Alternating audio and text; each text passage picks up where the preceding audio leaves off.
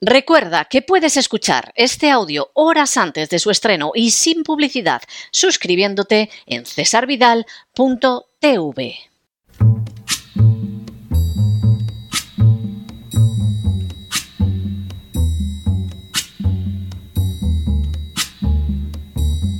La voz con César Vidal, desde el exilio. When the night has come and the land is dark and the moon is the only light we'll see. No, I won't be afraid. Oh, I won't be afraid. Just as long as you stand, stand by me. Muy buenos días, muy buenas tardes, muy buenas noches y sobre todo muy bienvenidos a esta nueva singladura de la voz. Soy César Vidal, hoy es el miércoles 31 de enero de 2024 y me dirijo a los hispanoparlantes de ambos hemisferios, a los situados a uno y otro lado del Atlántico y del Pacífico y como siempre lo hago desde el exilio. Corría el año 49 después de Cristo, cuando un rabino judío escribía a sus discípulos situados en Galacia lo siguiente: Me planaste, Theos umicterizestai, jogarean speire anthropos, tuto kai cerisei. Lo que podría traducirse como no os dejéis engañar. A Dios no se le puede burlar, porque todo lo que siembre el hombre, eso es también lo que cosechará. Las palabras del rabino sin duda encerraban una gran verdad. Los hechos en la vida no se producen como fruto de un azar repentino. Por el contrario, obedecen a una concatenación de causas que finalmente, entrelazadas, producen unos resultados concretos. Respecto a estos, no cabe engañarse. Por más que uno piense que no existe una justicia superior a la humana y que se saldrá con la suya, se acaba imponiendo la dura realidad. Lo que se siembra es justo lo que se cosecha, y no puede ser de otra manera, porque nadie en su sano juicio podría pensar que sembrando patatas acabará recogiendo melones, o que sembrando el egoísmo y la irresponsabilidad recogerá algo mejor que frutos amargos.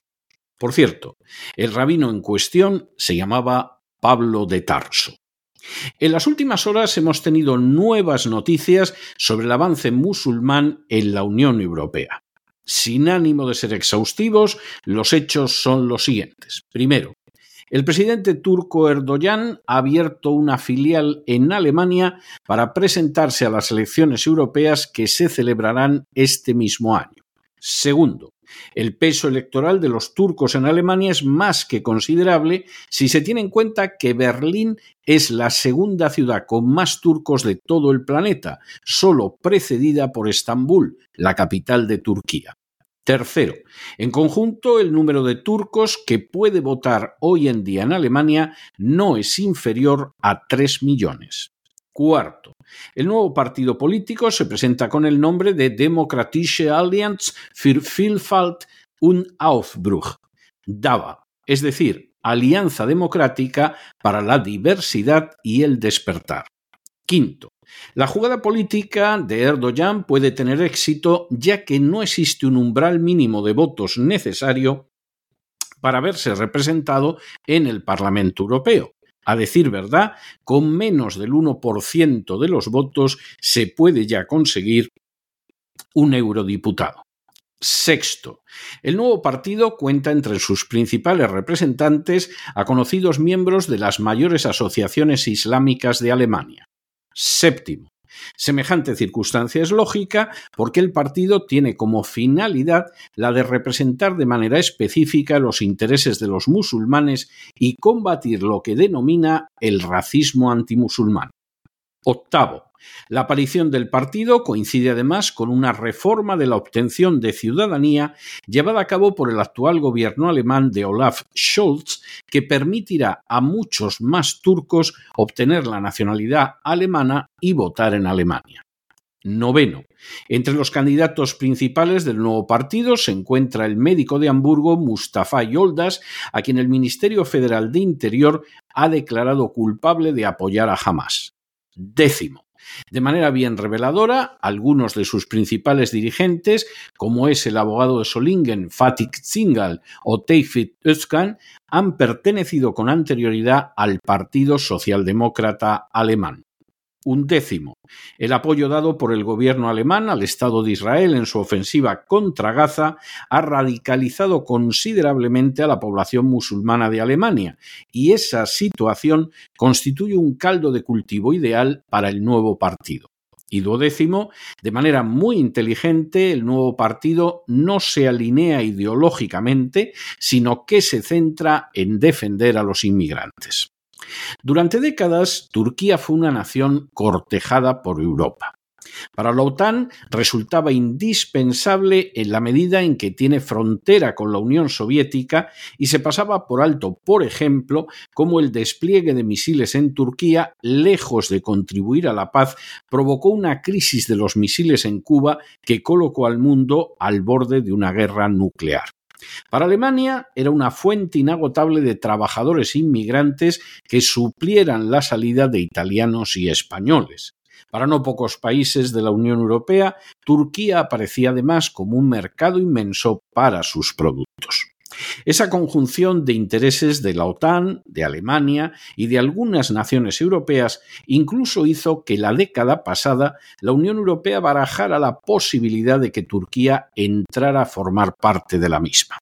Por enésima vez, como había pasado con las naciones del este de Europa y ahora sucede con Ucrania, se pasaba por alto la verdadera capacidad de integración en la Unión Europea a cambio de la sumisión a la OTAN y de la posible explotación económica. El militarismo y el afán de lucro se colocaban por encima de cualquier otro tipo de consideraciones y reflexiones. Solo la política independiente, adoptada por un presidente Erdogan que tenía sus ambiciones en Siria y que no estaba dispuesto a dañar su buena relación con Rusia, llevó a la congelación de las negociaciones para la entrada de Turquía en la Unión Europea. Desde entonces, Erdogan ha dado muestras de un talento político poco común logró imponerse a un golpe de Estado en su contra articulado desde los Estados Unidos y a continuación seguir ganando con holgura las elecciones presidenciales a pesar de la ayuda extranjera a sus oponentes. Ahora, Erdogan ha decidido llevar a cabo lo que podría ser otra jugada maestra y es conseguir una voz en el seno del Parlamento Europeo en una Unión Europea que mantiene cerradas las puertas a Turquía. Para ello, basta con haber creado una filial de su propio partido político en Alemania y con apelar al voto de unos musulmanes de origen turco que se sienten crecientemente incómodos en la Unión Europea. Y es que ciertamente la situación ha cambiado mucho en las últimas décadas. En los años 60 del siglo pasado, los inmigrantes musulmanes eran bien recibidos en Gran Bretaña, Francia y Holanda como ciudadanos de antiguas colonias y como mano de obra muy barata. Alemania los necesitaba, por otra parte, para fundamentar su crecimiento industrial. Esos inmigrantes musulmanes eran prácticamente invisibles, no eran muchos, carecían de organización y hasta el mercado común europeo, antecesor de la actual Unión Europea, redactó distintos documentos donde se les abrían las puertas disponiendo incluso lo que sería un cambio a su favor de la política de medios y de educación. Esa época, para muchos dorada, concluyó en 1973 con la crisis del petróleo, que añadió un elemento de inestabilidad económica a la vida europea desconocido en la década anterior y directamente relacionado con el enfrentamiento entre Israel y los países árabes. Europa pagaba desde entonces las consecuencias de un enfrentamiento que poco o nada tenía que ver con ella. En las décadas siguientes se fue produciendo un fenómeno en apariencia contradictorio. Por un lado, se enfatizaba de manera creciente el peligro islámico que se habría manifestado en atentados como los de Madrid o Londres, y por otro lado se incrementaba la inmigración islámica, favoreciendo especialmente a los musulmanes de naciones miembros de la OTAN como Turquía o aliadas de la OTAN como Marruecos. En realidad, no era tanto el Islam lo que se consideraba peligroso, sino que ese Islam no estuviera alineado con la OTAN. Ya en este siglo, y en medio de esa desconfianza creciente hacia los musulmanes, a Europa fueron llegando más oleadas que procedían de los conflictos provocados por Estados Unidos y la OTAN, como las guerras de Irak, Afganistán, Siria o Libia. Una vez más, se abría la puerta a gente que procedía del ámbito cultural al que se agredía y satanizaba. Y de nuevo, la contradicción era palpable. Si el Islam era tan peligroso, ¿por qué se abrían las puertas a millones de sus fieles? Todo ello tenía lugar además con el añadido de una Turquía cortejada para que entrara de forma absolutamente disparatada en el seno de la Unión Europea. El incremento de la inmigración islámica se tradujo ya no solo en la explotación pacífica de una mano de obra barata, como en los años 60, sino también en consecuencias muy negativas para las poblaciones europeas, como el aumento de la delincuencia y de la inseguridad, la aparición de células terroristas, el establecimiento de zonas en las que era imposible entrar a los ciudadanos del país, el deterioro de los servicios sociales e incluso la exigencia de la aplicación de la ley islámica en distintas zonas del país. Lo que habían sido unos pocos miles fáciles de controlar se transformaron literalmente en millones. Así, por ejemplo, una España en la que prácticamente no había existido nunca una inmigración musulmana pasó a tener más de dos millones de inmigrantes musulmanes, de los que un millón se encuentra afincado en Cataluña. Que esa trayectoria sería aprovechada por la izquierda para ganar votantes en una sociedad sin proletariado era algo obvio y explica, siquiera en parte, el interés por atraer esa inmigración. Sin embargo, era solo cuestión de tiempo que esa inmigración islámica adquiriera conciencia de su particularidad y que pretendiera capitalizar su pujante crecimiento económico. A día de hoy, y a pesar de que Estados Unidos está separado de las naciones musulmanas por un océano, el número de votantes musulmanes puede impedir la reelección de un presidente Biden que ha decidido respaldar la matanza que el Estado de Israel está perpetrando en Gaza. A día de hoy, la permanencia de Pedro Sánchez en la Moncloa ha debido no poco a un control casi absoluto del creciente voto musulmán.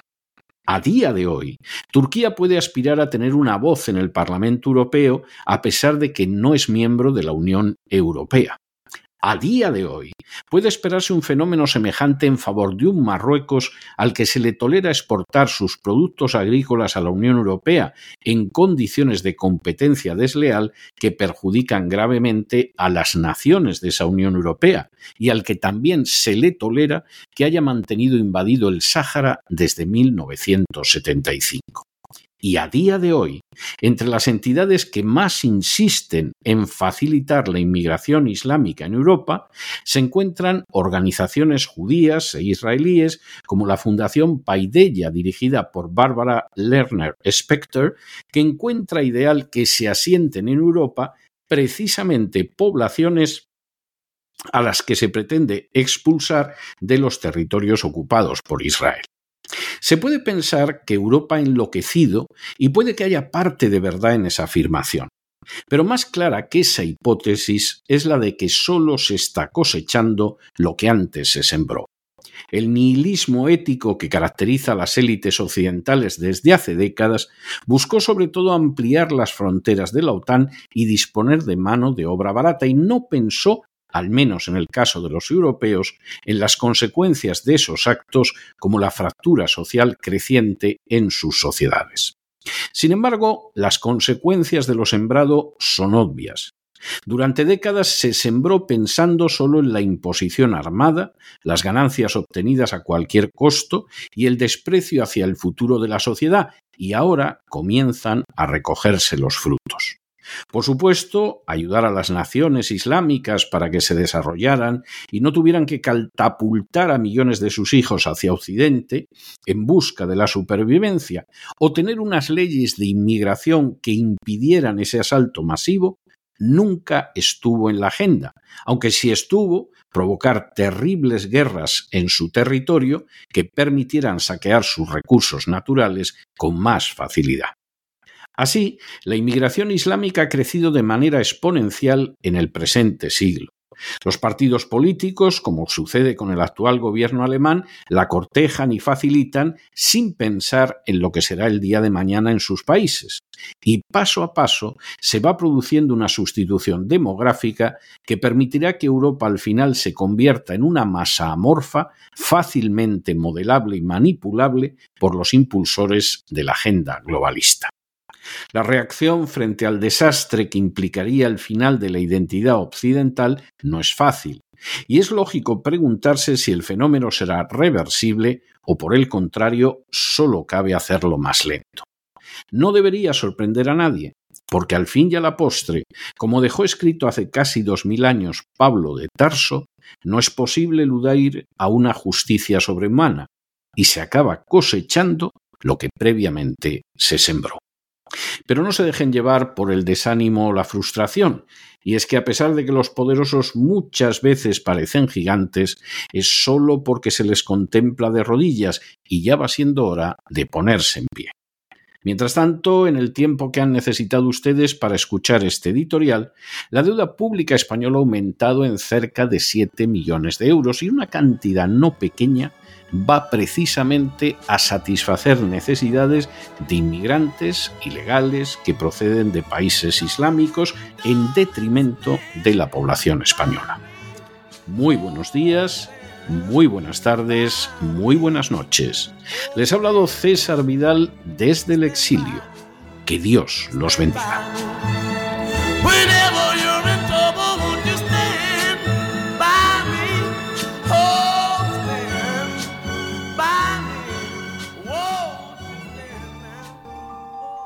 Esta sección está patrocinada por crowdfunding con el siguiente mensaje. Nuestro Señor Jesucristo, el único Dios verdadero, es misericordioso y nuestro Salvador. Sección patrocinada mediante crowdfunding por... Me llamo Roberto Sanz, soy el director de Convey Investments. En Convey nos encargamos de buscar las mejores opciones de inversión para nuestros clientes, principalmente en el mercado inmobiliario de Florida, que destaca por su seguridad jurídica y su elevado rendimiento puede ponerse en contacto conmigo en las diferentes formas de contacto que encontrará entrando en www.casamiami.es. Estaré encantado de atenderme.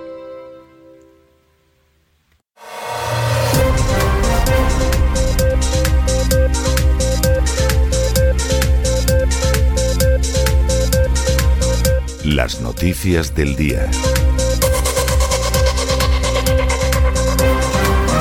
Estamos de regreso y estamos de regreso después de ese editorial que hemos dedicado a la situación del Islam en Europa y a cómo finalmente se recoge lo que se siembra. Inmigrantes musulmanes en Europa los hubo durante décadas, sobre todo entre los años 50, finales de los 50 hasta el año 73, sin ningún tipo de problema. En, en algunos países porque no había ninguno, como era el caso de España. Era algo que no se producía. Y en países donde sí había bastantes, como era el caso de Francia, que había sido un imperio colonial hasta el día antes, como era el caso de Gran Bretaña y Holanda, que habían sido imperios coloniales hasta el día antes, o el caso de Alemania, que hacía décadas que había dejado de ser un imperio colonial, pero necesitaba mucho trabajador extranjero y ya estaban incluso regresando españoles e italianos que habían ido a trabajar a Alemania, a su país, pues evidentemente no planteó ningún problema. Era un número pequeño, eran prácticamente invisibles, se dedicaban a cierto tipo de tareas y no tenían ninguna conciencia colectiva. Se podían conocer entre ellos, podían seguir hablando en árabe o en shelja o en lo que quisieran, pero de alguna manera no planteaba problemas, entre otras cosas porque Europa vivió una auténtica década dorada durante los años 60. Además, una década dorada que duró hasta 1973, hubiera podido durar mucho más. Pero en 1973 se produce la crisis del petróleo, Europa recibe una coz tremenda por un conflicto en el que no tiene ni parte ni arte, ni debería tenerlo, como es el contencioso entre Israel y los países árabes a los que se ha dedicado a quitar pedacitos de territorio desde su fundación y evidentemente esa crisis del petróleo a Europa la golpea y la golpea mucho porque Europa no se puede abastecer a sí misma de petróleo. Eso crea una enorme inseguridad entre los europeos, yo sinceramente no creo que Europa pueda tener, vuelva a tener una sensación de entusiasmo y de seguridad como la que tenía en los años 60. Eso pasó a la historia y los que lo vivimos, aunque fuera en la infancia, somos conscientes de ello. Y entonces se produce un fenómeno absolutamente absurdo, salvo que uno comprenda que las élites occidentales, aparte de inmensamente egoístas, son tremendamente ciegas. Y es que cuando desaparece precisamente esa enorme estabilidad que había caracterizado a la Europa de la posguerra, en España eh, eso empieza hacia el año 59 con el plan de estabilización y llega hasta el 73.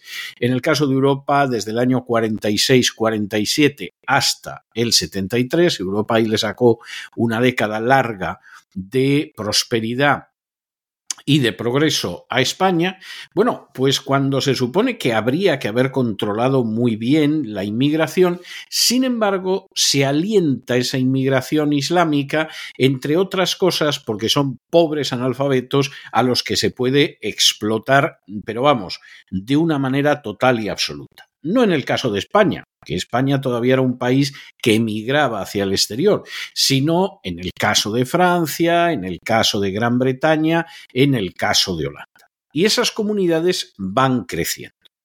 Y en un momento determinado eso va creando problemas bastante considerables, pero que todavía se manejaban hasta cierto punto. Había un problema con la población, sobre todo de origen argelino y marroquí, en Francia. Había un problema con la población que venía de Surinam en el caso de Holanda, con la gente que venía sobre todo de Pakistán en el caso de Gran Bretaña, pero más o menos estaba localizado en esos países y además de una manera que, bueno, se podía administrar relativamente bien. Esa situación se rompe totalmente al llegar el final de la Unión Soviética y la idea de que puede haber un mundo absolutamente unipolar en el que se puede invadir impunemente todo lo invadible. Y claro, donde además el plan de invasión de siete naciones en cinco años son todas naciones islámicas. Y eso hace que en un momento determinado sobre Europa venga un auténtico diluvio de inmigrantes musulmanes, en un porcentaje muy alto, ilegales, fundamentalmente por dos razones. Una, porque efectivamente las guerras catapultan a miles de refugiados hacia Europa y Europa está mucho más cerca que los Estados Unidos, que hay que cruzar un océano, y entonces libios, sirios, iraquíes, incluso afganos van llegando a Europa. Y luego, por otro lado, porque a determinados poderes muy conectados con la OTAN le viene muy bien cortejar a determinados países musulmanes, por ejemplo Marruecos, por ejemplo Turquía. Turquía es un país que tenía frontera con la antigua Unión Soviética, la tiene con Rusia. Bueno, pues nos interesa que Turquía esté en la OTAN. Y esa permanencia de Turquía en la OTAN, que la paguen los europeos. Que la paguen los europeos, entre otras cosas, recibiendo centenares de miles de turcos y además prometiendo a Turquía que va a entrar en la Unión Europea, como pasó con los países del este de Europa, que no debía de haber entrado ninguno como ahora mismo sucede con Ucrania, que no debería entrar jamás, pero que al final acaban entrando con calzador y haciendo un enorme daño a las naciones europeas que ya eran miembros, por la sencilla razón de que tienen que estar en la OTAN, porque tenemos que tener cercada a Rusia. Y efectivamente de Turquía siguen llegando unas masas inmensas y siguen llegando de Marruecos, que no es formalmente miembro de la OTAN, entre otras razones, pues bueno, no es un país europeo, pero que en la práctica es más miembro de la OTAN de lo que puedan ser bastantes de las naciones de la OTAN. Y eso explica que se lleve de maravilla con el Estado de Israel, que se le permita la invasión del Sáhara desde el año 75, que incluso Donald Trump aceptara la anexión del Sáhara que es absolutamente una vergüenza, pero bueno, como aceptó la anexión de los altos del Golán, que son de Siria, por parte del gobierno de Netanyahu, pues para que pareciera que no solo permitía las invasiones de Israel, pues se lo permitimos también a Marruecos, que es un aliado. Esto es algo que se puede entender dentro de los intereses de la OTAN, pero que causa un daño inmenso a la Unión Europea. Y aquí parece que hay una contradicción. Por un lado, se asume el discurso del carácter diabólico del Islam, que puede entenderse, compartirse o no, pero se puede entender ese discurso. Pero claro, es que al mismo tiempo que se habla de ese carácter diabólico, resulta que abrimos las puertas de par en par a los inmigrantes islámicos cuando se habla del terrorismo islámico, de la amenaza islámica, etcétera, lo cual es una locura. Es absolutamente una locura es una contradicción terrible. Claro, a lo mejor luego la contradicción no es tal contradicción, lo que hay es una falta de ética de aquellos que deciden esto que es para echarse a temblar. Contradicción también aparente, porque en la práctica se entiende, de organizaciones judías e israelíes que por supuesto quisieran vaciar los territorios ocupados de población árabe, que apelan al hecho de que son musulmanes, aunque muchos de ellos en realidad son cristianos, pero que luego potencian, impulsan y fortalecen la inmigración masiva de musulmanes en Europa, como es el caso, y no es el único caso, de la Fundación Paideia, a la que dedicamos en su día un editorio. Es decir, lo que no quiero para mi casa, que lo carguen los europeos. Lo cual, de nuevo, hay que decir que es un ejercicio de inmoralidad y de cinismo verdaderamente inquietante, pero también es innegable. ¿Qué es lo que acaba pasando? Porque en medio de todo esto hay quien le saca un beneficio colateral. El otro beneficio colateral que le sacamos es que va llegando una población inmigrante e ignorante de poca formación. Es verdad que también hay gente que migra procedente del Líbano de Argelia, que, que son intelectuales, que son gente de mucha altura, que suelen sobre todo fijarse en Francia pero en términos generales es una población sin cualificar, ignorante, muchas veces analfabeta, que nos viene de maravilla para explotarla miserablemente y de paso para reventar los salarios de los trabajadores europeos. Y entonces esto no nos importa es gente que pensamos que nos va a votar, sobre todo si estamos en la izquierda. Bueno, esto lo están demostrando los socialdemócratas alemanes en estos momentos con una ley que va a permitir que los inmigrantes turcos consigan el pasaporte alemán todavía a más velocidad, o lo está demostrando el Partido Socialista en España con una inmigración islámica que sobre todo viene de Marruecos. Los intereses nacionales no nos importan en absoluto. ¿Cómo afecta esto al bienestar de los ciudadanos? Nos trae absolutamente sin cuidado. Lo que nos interesa es mantenernos en el poder, contar con un censo electoral que ha cambiado y, en fin, explotar a estos miserables que vienen, aunque luego los adulemos en público y hablemos de la alianza de civilizaciones y todo este tipo de cosas, porque efectivamente es lo que nos interesa. Claro, ¿cuál es el problema? Pues que, aunque se haya pensado que son imbéciles, no lo son. Sin duda habrá musulmanes imbéciles, como los hay católicos, mormones, metodistas o budistas. ¿eh? En fin, cierto número de estúpidos se da en todos los colectivos. Pero Evidentemente es gente que en el momento en el que adquiere una cierta conciencia de su peculiaridad y de que obtienen mucho más si se unen que si van aislados, etcétera, etcétera, van tomando medidas que hace que se tambalee todo el edificio. Que en Alemania dos de los jefes del nuevo partido turco sean precisamente personas que han militado en el Partido Socialdemócrata Alemán, es muy significativo, porque es decir, vamos a ver, los socialdemócratas nos habéis engañado durante una temporada. Os habéis aprovechado durante una temporada de nuestro voto. Pero nosotros tenemos una fuerza propia y vamos a tirar para adelante. ¿Esto es reversible? Pues muy difícilmente. Muy difícilmente porque los europeos han decidido que no tienen hijos. El caso de España es el de un suicidio demográfico terrible. El caso de Cataluña ya es el suicidio demográfico a pedales y a una velocidad de vértigo. Y evidentemente esas poblaciones islámicas van a seguir creciendo, no se integran en ese número, lo más que sucedía era que se invisibilizaban, se integraban algunos, pero en términos generales estas poblaciones de millones no se integran y han descubierto que sí, que por un tiempo pueden votar al Partido Socialista Obrero Español o al Partido Socialdemócrata Alemán, pero a lo mejor nos interesa más votarnos a nosotros mismos. Y a partir de aquí vamos a ver hasta dónde llegamos.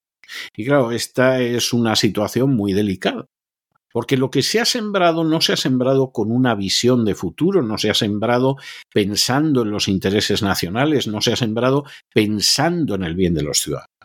Se ha pensado en acumular poder, en fortalecer la OTAN, en ver cómo cercamos todavía más a Rusia, en fin, en cosas que interesan a una pequeña élite pero que en absoluto interesan a la mayor parte de los ciudadanos de la Unión Europea, no vamos a decir ya de Estados Unidos de América. Y en medio de esa situación, por supuesto, arriba, en la cumbre, no están muy inquietos, porque dicen, no, no, no, no, no os preocupéis, no os preocupéis. Si esto va a ser como el plan Kalergi. Al final, en Europa va a haber una desaparición de los europeos, la extensión de una raza mestiza y si estos en sus países de origen no han conseguido derribar una dictadura jamás, aquí en Europa vamos a implantar la dictadura de la agenda globalista y estos van a tragar exactamente igual. Sus países de vez en cuando hay algaradas, ¿no? Sube el precio del pan y la gente se echa a la calle en Marruecos, pero inmediatamente llega la policía del rey de Marruecos, empieza a repartir palos y balas y todos se vuelven a su casa. Y eso va a ser Europa y va a ser maravilloso. Bueno, pues vamos a ver, porque en última instancia efectivamente se acaba recogiendo lo que se siembra. Y olvidar esa ley histórica puede tener lugar, puede acabar dando lugar a consecuencias muy trágicas. De hecho, ahora que empezamos con nuestro segmento de España, con el que empezamos siempre el boletín de noticias, nos encontramos con un caso de que se acaba recogiendo lo que se siembra. Ayer se votaba en el Congreso de los Diputados en España la ley de amnistía, que es, vamos, un auténtico amasijo heteróclito de disparates jurídicos, fundamentalmente para que los golpistas catalanes no vayan a prisión y salgan absolutamente exonerados de lo que en otro país les hubiera llevado al paredón o a prisión por un larguísimo periodo de tiempo. Pero Pedro Sánchez necesita el apoyo de esos golpistas catalanes y ha impulsado la ley de amnistía adelante con los faroles y el que no se lo quiera creer que reviente. Entre que se supo que iba a impulsar la ley de amnistía y la votación de ayer, pues resulta que en un momento determinado aparece el juez García Castellón, que está instruyendo el caso de Tsunami Democratic, en el que está implicado el jefe de los golpistas, Carles Puigdemont, y dice que a esta gente eh, se le puede imputar por delitos de terrorismo y que van a la cárcel porque eso no está contemplado en la ley de amnistía. Esto ya provocó hace pocos días una reforma del proyecto de ley de amnistía en la que se decía que no estaban incluidos los delitos de terrorismo que afectaran a derechos humanos fundamentales. Claro, uno quisiera saber exactamente los delitos de terrorismo cuando no afectan a derechos humanos fundamentales, sea la libertad, sea la vida, sea la propiedad, etcétera. Pero bueno, la idea era salvar a Puigdemont y a los chicos de Tsunami Democratic de que al final se sienten en el banquillo y los encarcelen. Y efectivamente se modificó el proyecto de ley. Llega para votarse. Y entonces, claro, aquí se produce la división. La gente de la izquierda, que sabe que tiene un buen número de golpistas en sus filas y que, claro, los pueden juzgar y pueden acabar mal, votaron a favor de la ley de amnistía. Y además en el sentido de vamos a votarla cuanto antes, antes de que esto siga adelante, porque es que si no nos podemos ver en un lío muy gordo. Pero llegan los de Junts, llegan los de Junts, o sea, los de Juntos, que es el grupo de Puigdemont, y estos votan en contra. Y votan en contra porque dicen que la ley no es suficientemente sólida y que, claro, pueden aparecer por ahí jueces prevaricadores y sentarnos en el banquillo y votamos en contra. La cara que tenía ayer Pedro Sánchez, después de que la ley no salió adelante por cinco votos y fundamentalmente por seguir las órdenes de Puigdemont, era un poema. Era un poema porque Pedro Sánchez seguramente ayer vio más claramente que nunca que efectivamente le pueden tumbar la ley y que si le tumban la ley se acabó la legislatura, porque los de Junts no lo van a apoyar y entonces no va a haber manera de gobernar durante los próximos cuatro años. Y la cara de Pedro Sánchez que es un personaje que no tiene mucha cintura, no nos vamos a engañar, se le nota en ocasiones cómo está, ayer estaba descompuesto. Ayer debió darse cuenta de que a pesar de la buena percha que tiene y de lo apuesto que es, bueno, pues puede quedar, pero vamos, como rufete en Lorca. La norma ahora tiene que volver a la Comisión de Justicia. Van a tener entre dos semanas y un mes para que sea aprobada, luego tendrá la tramitación en el Senado, pero efectivamente, efectivamente la cosa se le puso ayer muy cuesta arriba a Pedro Sánchez. Vamos a ver qué es lo que quieren los de Junts que se cambie para poderla votar. Pero finalmente, y esto no se puede negar, y lo hemos dicho ya en multitud de ocasiones, la permanencia del actual gobierno en España depende de un puñado de golpistas es terrible y además de un puñado de golpistas que no daban un golpe por el bien de España, sino para descuartizar España. Es una situación, desde luego, pero muy, muy delicada, muy pavorosa, muy peligrosa. Y bueno, vamos a ver lo que queda del sistema después de que salga adelante esto, que lo mismo aguanta unos años, ¿eh? o lo mismo no. Examinamos estas y otras cuestiones que les afectan, y vaya si les afectan, con la ayuda absolutamente inestimable de María Jesús Alfaya. María Jesús, muy buenas noches. Muy buenas noches, César. Muy buenas noches a los oyentes de La Voz. La ley de amnistía no fue aprobada ayer en el Congreso porque el partido del fugado Carles Puigdemont votó en contra de la misma. ¿Y por qué? Porque los golpistas no quedan, según ellos, suficientemente protegidos. Los de Junts consideran que la ley de amnistía de Sánchez no garantiza que Carles Puigdemont y los imputados por terrorismo se beneficien de ella. El juez Manuel García Castellón, que instruye el caso Tsunami, ha aludido al artículo 2 del Convenio Europeo de Derechos Humanos en un auto, lo que impediría que los imputados por terrorismo se beneficien de la medida de gracia de Pedro Sánchez.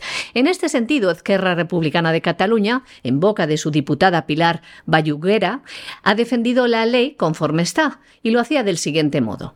Esta ley, dice, está dotada de suficiente robustez como para no ir cambiando en función de las investigaciones prospectivas de unos jueces que claramente prevarican, que claramente quieren hacer naufragar esta ley. Los de Esquerra, a su vez, critican que Junts haya votado en contra de esta ley porque dice esta misma diputada lo siguiente: esta amnistía no va ni de Carlas Puigdemont o de Marta Rovira, va de las 1.500 personas que tienen su vida en tela de juicio porque el Estado está reprimiendo.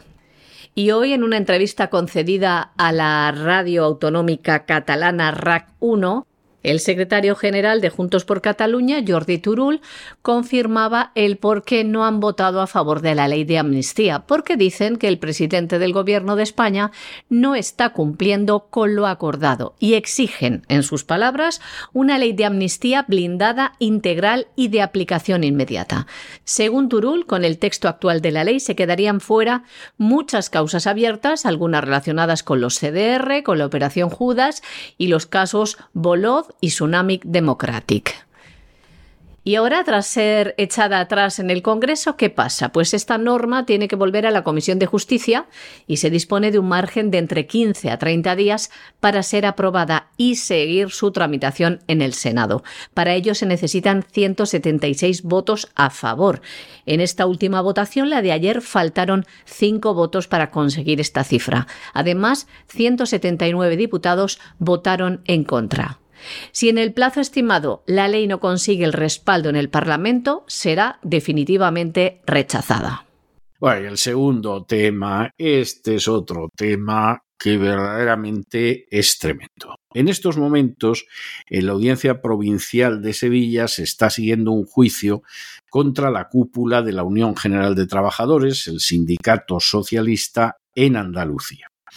Y había unos fondos públicos, no pequeños, cerca de 41 millones de euros, unos 45 millones de dólares, no está mal, que se supone que tenían que ir a la formación de desempleados. ¿eh? Esto ha sido una de esas excusas para vaciar los bolsillos de los ciudadanos. Les robamos a ustedes hasta el último céntimo. Pero, aparte de esa educación, que es una calamidad, y de esa sanidad que es una vergüenza y de que no haya seguridad en las calles ni nada por el estilo, formamos a los desempleados. A los desempleados se les dan unos cursillos de formación que permite que puedan encontrar trabajo. Esto no ha sido nunca así. Los cursillos para los desempleados han sido una burla desde hace décadas. La gente iba, no les enseñaban nada útil, pero eso sí, había muchísimo dinero de que previamente los buscabonus de la agencia tributaria habían sacado los bolsillos de esta gente y lo que sucedía de los pobres ciudadanos, lo que sucedía era que ese dinero luego ni siquiera se empleaba, llegó un momento en que ya ni siquiera en cursillos totalmente falsos de formación absolutamente inútiles, pero en fin, los que contratabas profesorado, amiguetes, etcétera, y así se fundían el dinero que robaban a los ciudadanos. ¿Qué sucede? Pues que en este caso la cosa todavía fue más allá.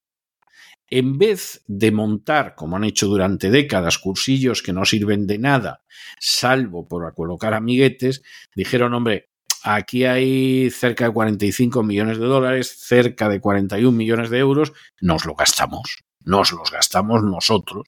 ¿Y cómo nos los gastamos? Pues hombre, nos ponemos sobre sueldos, nos, nos vamos de viaje al Caribe, nos vamos de viaje a Europa, que es muy bonita, y así nos vamos quedando con el dinero que los buscabonus de la agencia tributaria van robando a ese cúmulo de ovejas que son los contribuyentes españoles.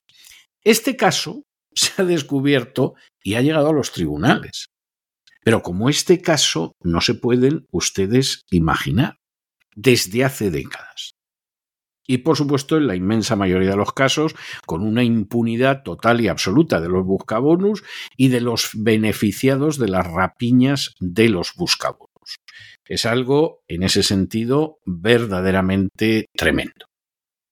A fin de cuentas, pues los contribuyentes no se sublevan contra la acción de los buscabonus, pues cada vez los van a robar más sin ninguna razón, además en la mayoría de los casos. Es la realidad. Ahora, en una situación como esta, en la que sabes que lo más seguro es que salgas impune si te vas al Caribe con el dinero que supuestamente, supuestamente subrayamos, iba a servir para formar a desempleados, no te lo piensas tres veces, ¿eh? como mucho dos, te vas al Caribe. Y seguro que en la inmensa mayoría de los casos no te echan el guante. En el juicio que se sigue en la Audiencia Provincial de Sevilla contra la anterior cúpula de la OGT de Andalucía, la Guardia Civil ha confirmado que el sindicato se gastaba los fondos públicos destinados a la formación de parados y trabajadores en qué?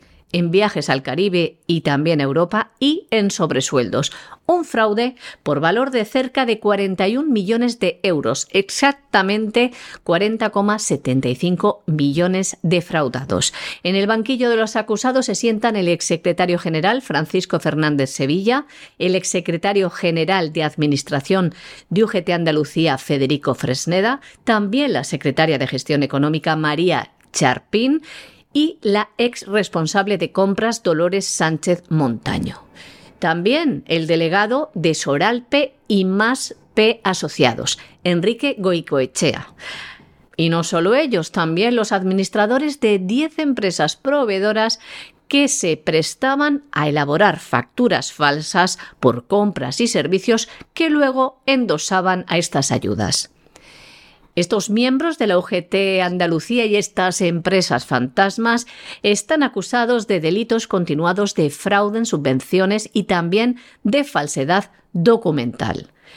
En el juicio que se está llevando a cabo en la Audiencia Provincial de Sevilla, la Guardia Civil ha confirmado que la UGT Andalucía utilizaba también otros artificios para justificar facturas ante la Junta de Andalucía, como por ejemplo simular aulas propiedad del sindicato cuyo usufructo cedía gratuitamente a esta empresa, Soralpe, y esta a su vez los alquilaba al Instituto de Formación y Estudios Sociales, una fundación perteneciente a UGT Andalucía, que era la que emitía las facturas para cobrar de las subvenciones para ayudas a la formación. Incluso los investigadores del caso de la Guardia Civil detallan que en estas facturas no aparece el concepto e incluso que en estos alquileres ficticios se llegaba incluso a alquilar una misma sala dos veces.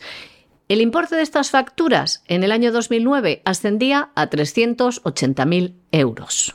Bueno, y nos vamos a Hispanoamérica y paramos en Argentina, donde la Administración de Justicia ha declarado inconstitucional el capítulo laboral de esa ley ómnibus del decreto de necesidad y urgencia que ha impulsado Javier Milei porque considera que efectivamente desprovee de una serie de derechos a los trabajadores argentinos que desde luego no puede ser. No solo eso, además, la Administración de Justicia ya había suspendido el lunes la derogación de la ley de tierras y había suprimido esa derogación de la ley de tierras por la sencilla razón de que se dieron cuenta de algo que nosotros les avisamos a ustedes antes de que mi ley llegara a la presidencia, cuando estábamos en la campaña electoral. Y es que al eliminar ese decreto, la ley de tierras, permite que las tierras argentinas acaben en manos de transnacionales. Que al final, pues evidentemente las tierras no estén en manos de argentinos, sino que acaben estando en manos de extranjeros. ¿Qué es lo que pretende mi ley? Si para eso han hecho que lo elijan y sentimos mucho el caso de los argentinos que están ilusionadísimos. Y además no solamente es el caso de las tierras, es el caso de los cauces de agua dulce.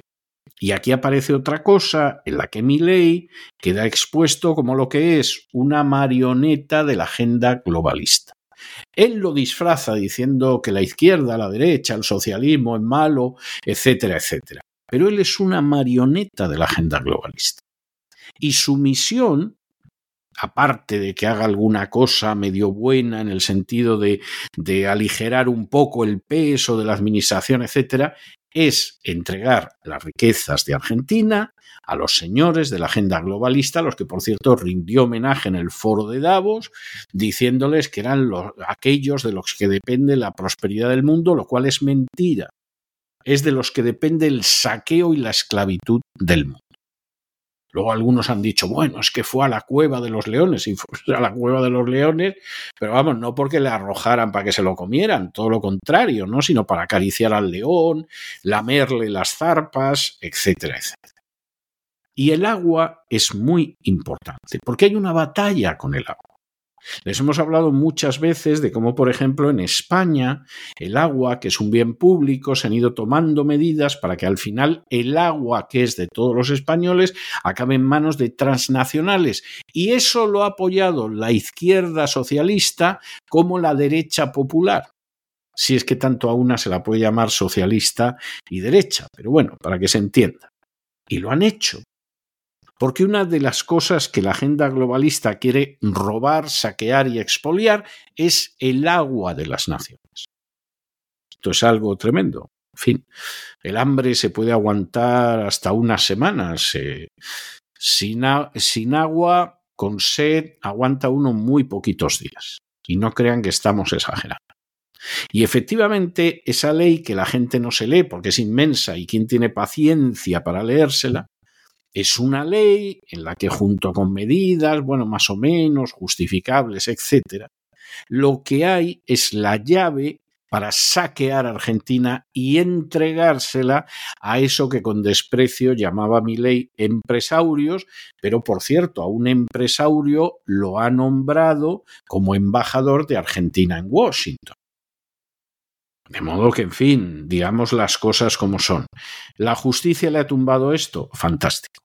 Y si alguno está diciendo, bueno, pues que la justicia es mala, la justicia en Argentina es mala porque todos son jueces K y entonces hay que acabar con los jueces K, etcétera. Seguramente hay que acabar con los jueces K.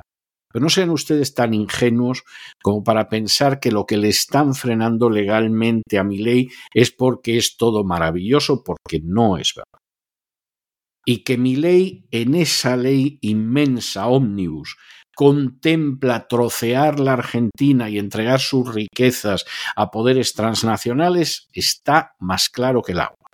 No, pero que los kirchneristas eran corruptos. Nadie niega que eran corruptos y además gobernaban muy mal. Y eran demagógicos y llegado el caso también se inclinaron ante la agenda globalista. Pero nada de eso, nada de eso debería impedir ver lo que es Milei. Milei es un personaje que va a entregar las riquezas de la Argentina a poderes transnacionales. Y en fin, ha nombrado un embajador en Washington que, vamos, si no es un punto de conexión, pues, en fin, que venga Buda y lo vea, que diría alguno. La justicia argentina ha declarado inconstitucional la reforma laboral impulsada por Javier Milei. Ha sido la Cámara de Trabajo quien declaraba inconstitucional el capítulo laboral del decreto de necesidad y urgencia. La sentencia, firmada por los jueces de la Sala de Feria en el marco de una causa impulsada por la Confederación General del Trabajo, que fue quien convocó a una huelga y manifestación en el Congreso argentino la semana pasada. En la sentencia afirman que no es sostenible que el Poder Ejecutivo pueda sustituir libremente la actividad del Congreso, o que éste, el Poder Ejecutivo, no se halle sujeto al control judicial. Además, esta semana, concretamente el lunes, la justicia suspendió la derogación de la ley de tierras, después de una presentación realizada por el Centro de Excombatientes de Islas Malvinas de La Plata. La justicia expresaba en su sentencia que al derogar esta ley de tierras libera al mercado de las mismas, habilitando la extranjerización de estas tierras con dinámicas latifundistas que ponen en crisis los principios de integridad territorial y la soberanía nacional, condicionando, dicen, no solo la disponibilidad del suelo argentino, sino también los cursos de aguas dulces. Bueno, les comentamos y se lo comentamos recientemente, porque además veníamos anunciándolo desde hacía meses. No sabemos cómo alguien puede estar sorprendido con esto, que efectivamente eh, la Administración de Justicia venezolana ha insistido en que María Corina Machado eh, sigue estando inhabilitada para presentarse a las elecciones, luego no va a ir a las elecciones, parece que se han quedado sorprendidos, pero esto es así, inmediatamente dijeron, pues bueno, pues si es así, en fin, que vuelvan a sancionar a Venezuela y verán ustedes cómo se va a presentar la Maricori, ya, porque tú lo digas. O sea, vamos, es de estas cosas que dices, pero ¿qué, qué me está usted contando? Infeliz. Inmediatamente, en cuanto que ha habido algún tipo de amago de Estados Unidos de a ver si os vamos a tener que quitar el postre de dulce del almuerzo del sábado por hacerle esto a la Maricori, pues inmediatamente ha aparecido la vicepresidenta de Venezuela y ha dicho que ustedes quieren ir por ahí. Bueno, pues nosotros estábamos repatriando inmigrantes venezolanos, pero suspendemos la repatriación de inmigrantes venezolanos y se quedan ustedes con ellos. Y desde luego es una respuesta tremenda, porque maldita la gana que tiene Estados Unidos de seguir recibiendo en manada auténtica a más inmigrantes venezolanos, que además la mayoría entran en condiciones ilegales, es una situación dramática y, en fin, en un gesto de buena voluntad, o para decir que tienen un gesto de buena voluntad, el gobierno venezolano pues los estaba recibiendo. ¿eh? Dice, ah, que me vais a fastidiar con el tema de Maricori, que está inhabilitada para un montón de años. Pues mm, no me mandéis los inmigrantes que no me quedo con ellos. Y hay que reconocer que, en fin, es una respuesta que, vamos a ver, porque se supone que en abril, si Maricori no se puede presentar, van a venir las sanciones. Bueno, vamos a ver. Vamos a ver qué pasa cuando llegue abril, porque cuando llegue abril es muy posible que Maricori, es lo más posible, siga inhabilitada, no se pueda presentar a las elecciones y no os pongáis tontos que os quedáis con todos los venezolanos que se han ido para Estados Unidos. La vicepresidenta de Venezuela, Delcy Rodríguez, ha cargado contra la reciente reactivación de sanciones por parte de los Estados Unidos como respuesta a la inhabilitación de la candidata presidencial opositora María Corina Machado. Además, eh, la vicepresidenta ha amenazado con la posibilidad de que Caracas suspenda los vuelos de repatriación de inmigrantes. En un comunicado emitido por el gobierno de Venezuela, este acusa a la administración Biden de llevar a cabo un chantaje e intromisión en los asuntos internos.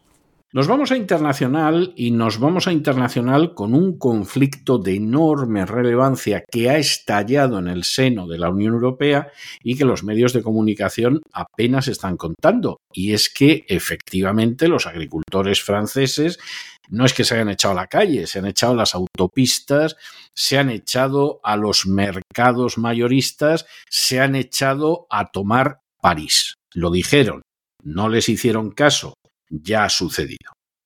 Y, por supuesto, la idea es que no están dispuestos a que los machaquen con la política que en estos momentos sigue la Unión Europea y que busca destruir la agricultura europea. Y además, destruir la agricultura europea para beneficiar a países como Marruecos, que forma parte de los malos malísimos musulmanes, pero estos deben de ser buenos hunden la agricultura europea, pero deben ser muy buenos. ¿Por qué? Porque son aliados de la OTAN.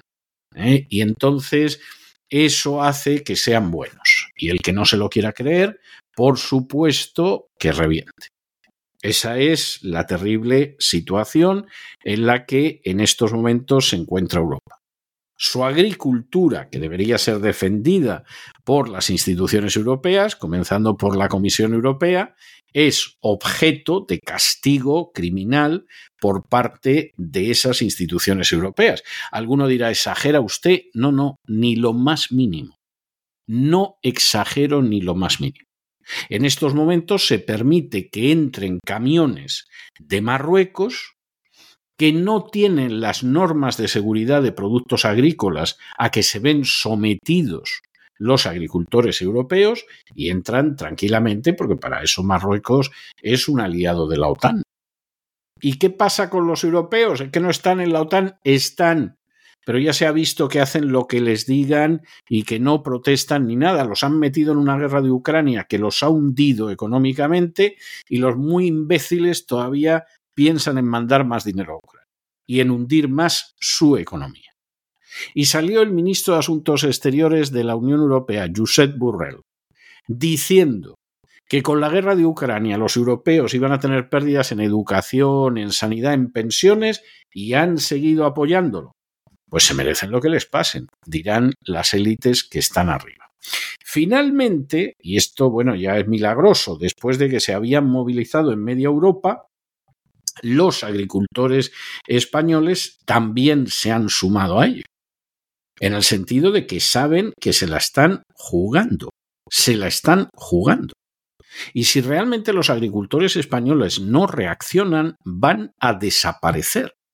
No estamos exagerando, no es que tengan menos ganancias.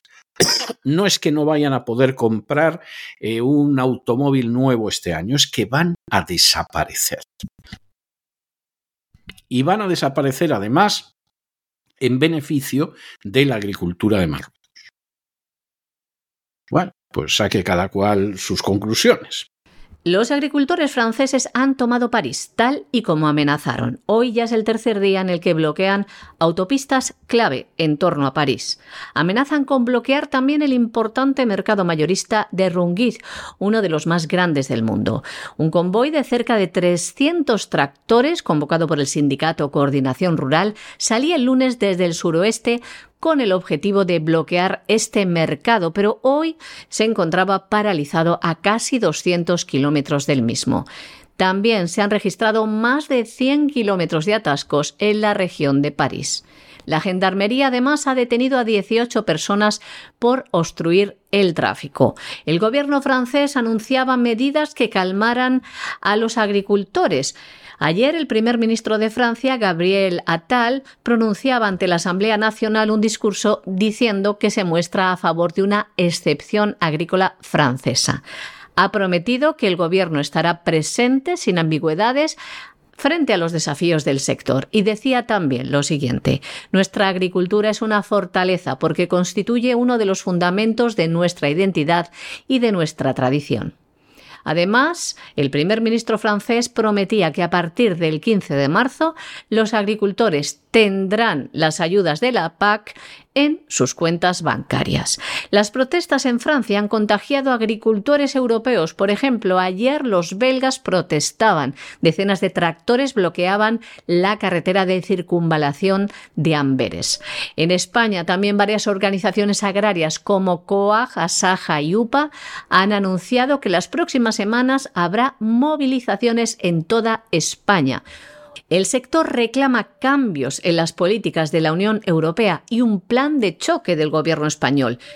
El movimiento ciudadano So Rural, que agrupa centenares de organizaciones, no solo de agricultores o de ganaderos, sino también de pescadores y otras actividades que se vinculan al mundo rural y a la España vaciada, han convocado movilizaciones en casi una veintena de ciudades españolas para el próximo 6 de febrero y están planeando organizar para el mes de mayo una gran tractorada en Madrid.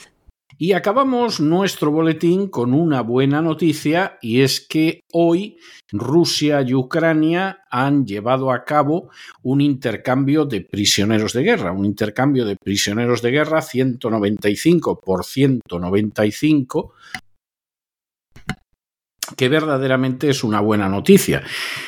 Es más, les vamos a decir algo. Ucrania acabaría esta guerra que se está librando, que la OTAN la está librando hasta la muerte del último europeo, si dejaran que Ucrania actuara con libertad. Pero aquellos que se les llena la boca hablando de la libertad de Ucrania, lo único que llevan haciendo desde hace más de dos años es impedir que se acabe la guerra y, eso sí, saquear todo lo que pueden saquear de Ucrania y, por supuesto, haciendo que mueran más ucranianos todavía en una guerra que no pueden ganar y que todo el mundo sabe que no pueden ganar. Se sabe desde antes que empezar.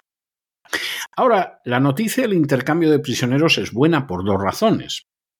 Una, porque efectivamente que un prisionero de guerra salga de esa situación y regrese a su país es una buena noticia. Pero otra, y esto es muy importante, porque eso suele indicar que se sabe que la guerra se acaba. La guerra de Vietnam, que tuvo que acabar en 1963 y acabó en 1975, y por lo menos desde 1965 se sabía que estaba perdida y no se podía ganar, empezó a saberse que iba a concluir precisamente cuando empezaron los intercambios de prisioneros de guerra. En el momento en que Vietnam del Norte aceptó devolver a prisioneros de guerra americanos y los americanos a poner en libertad a prisioneros de Vietnam del Norte, ya se sabía que aquello se iba a acabar. No tiene ningún sentido intercambiar prisioneros de guerra en medio de la guerra pero eso indicaba que efectivamente la guerra de Vietnam estaba dando las últimas boqueadas y efectivamente todavía se alargó algo, pero estaba dando las últimas boqueadas. Dios quiera que sea el mismo caso de la guerra de Ucrania. Las autoridades de Rusia y Ucrania han confirmado que han llevado a cabo hoy un intercambio de prisioneros de guerra algo que ha implicado a cerca de 400 personas. Esto sucede apenas una semana después de que el gobierno ruso denunciara el derribo de un avión en la región de Belgrod en el que viajaban cerca de 75 personas, incluidos 65 ucranianos que iban a ser liberados. El Ministerio de Defensa ruso ha señalado que como resultado de un proceso de negociación 195 militares rusos que se encontraban en peligro mortal en cautividad han vuelto hoy desde territorio controlado por Kiev. Y a cambio, Rusia ha devuelto a Ucrania a 195 prisioneros de guerra. Desde que comenzó la guerra hace dos años ya se han intercambiado prisioneros en más de 50 ocasiones.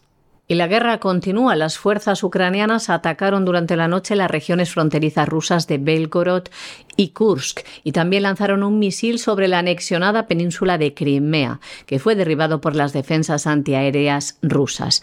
Además, al menos dos personas han muerto a causa de una serie de ataques ejecutados por el ejército ruso contra la localidad ucraniana de Plavny, en Saporilla, según han denunciado hoy las autoridades ucranianas. Y hasta aquí hemos llegado nosotros con nuestro boletín de hoy. María Jesús, muchas gracias, muy buenas noches, hasta mañana, Dios mediante. Muy buenas noches, César, muchas gracias también a los oyentes de La Voz. Y ustedes no se nos vayan, no se nos vayan, porque va a llegar enseguida don Lorenzo Ramírez y les va a dejar niquelado el panorama geoeconómico mundial. Y luego, como todos los miércoles, tenemos un programa doble y sesión continua de la voz dedicado a la salud. Primero vendrá Elena Kalinnikova, nos va a hablar del naturismo, de la vida sana, de la existencia saludable y luego daremos un salto cualitativo y nos iremos a la salud de la psique, a la salud de la mente con don Miguel Ángel Alcarria. De manera que no se vayan, que regresamos enseguida.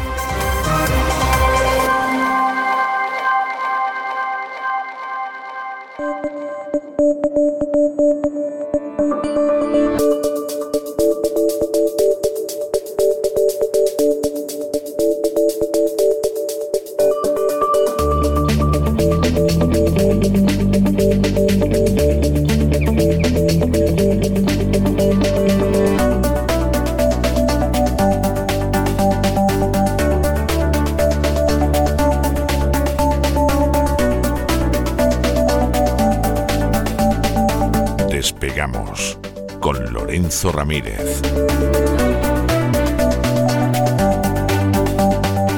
Corremos raudos y veloces hacia nuestro avión, atravesamos el umbral, nos tiramos en plancha sobre los asientos, nos abrochamos los cinturones, despegamos y nos vamos elevando por los aires hasta alcanzar nuestra altura y nuestra velocidad de crucero. A mi lado, don Lorenzo. Don Lorenzo, que nos vamos a quemar todos, pero que trae usted ahí un, un, boniato en llamas. Por favor, explíquenos usted esto. Muy buenas noches. Buenas noches, don César. El campo en llamas, el campo en llamas, no Ucrania en llamas, ¿verdad? Como el famoso documental, documental sino el campo, sí. el campo en llamas, un documental que además hemos ofrecido en cesarvidal.tv sobre Ucrania.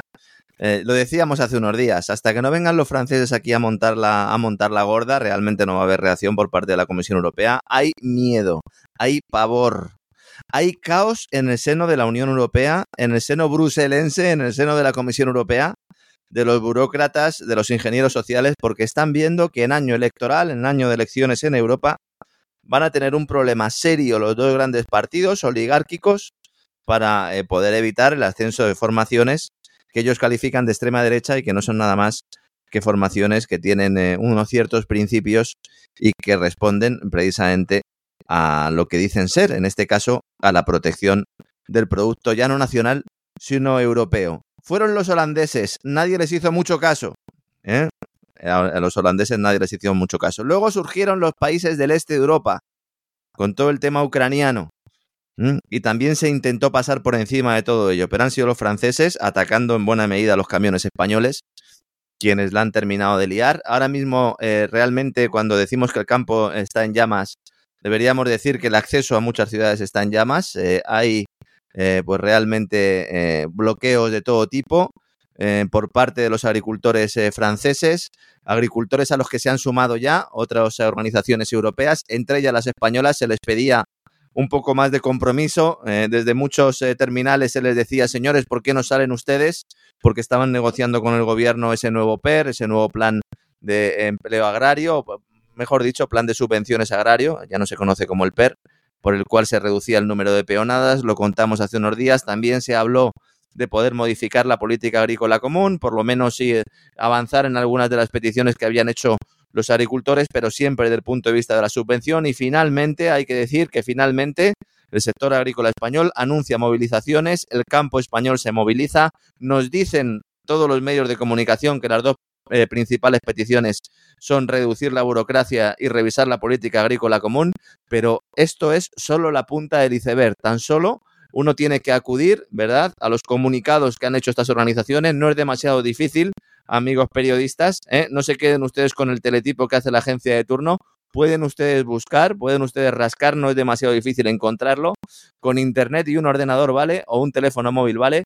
Lo que piden es que se acabe, que se ponga fin a todas las implicaciones que tiene sobre el sector agrícola el famoso Pacto Verde Europeo, el Green Deal, en especial la estrategia de la granja a la mesa, que es un eufemismo también para cargarse al sector agrícola y ganadero, acabar o no sacar adelante esa ley de restauración de la naturaleza, la Restore Nature, y también acabar con la directiva de los usos industriales, lo cual sería crucial para asegurar que dichas políticas no solo sean ambientalmente sostenibles, por utilizar el mismo concepto que emplea Bruselas, sino también viables para agricultores y ganaderos. Y también se habla, evidentemente, de la competencia desleal de terceros países, que no estamos hablando de China, estamos hablando fundamentalmente de dos países, Ucrania y Marruecos, dos países protegidos por la Alianza Atlántica, dos países a los que se les sigue entregando dinero de forma sistemática y en el caso de Marruecos al que se le permite vender productos sin cumplir con la normativa europea con práctica total libertad. Eh, en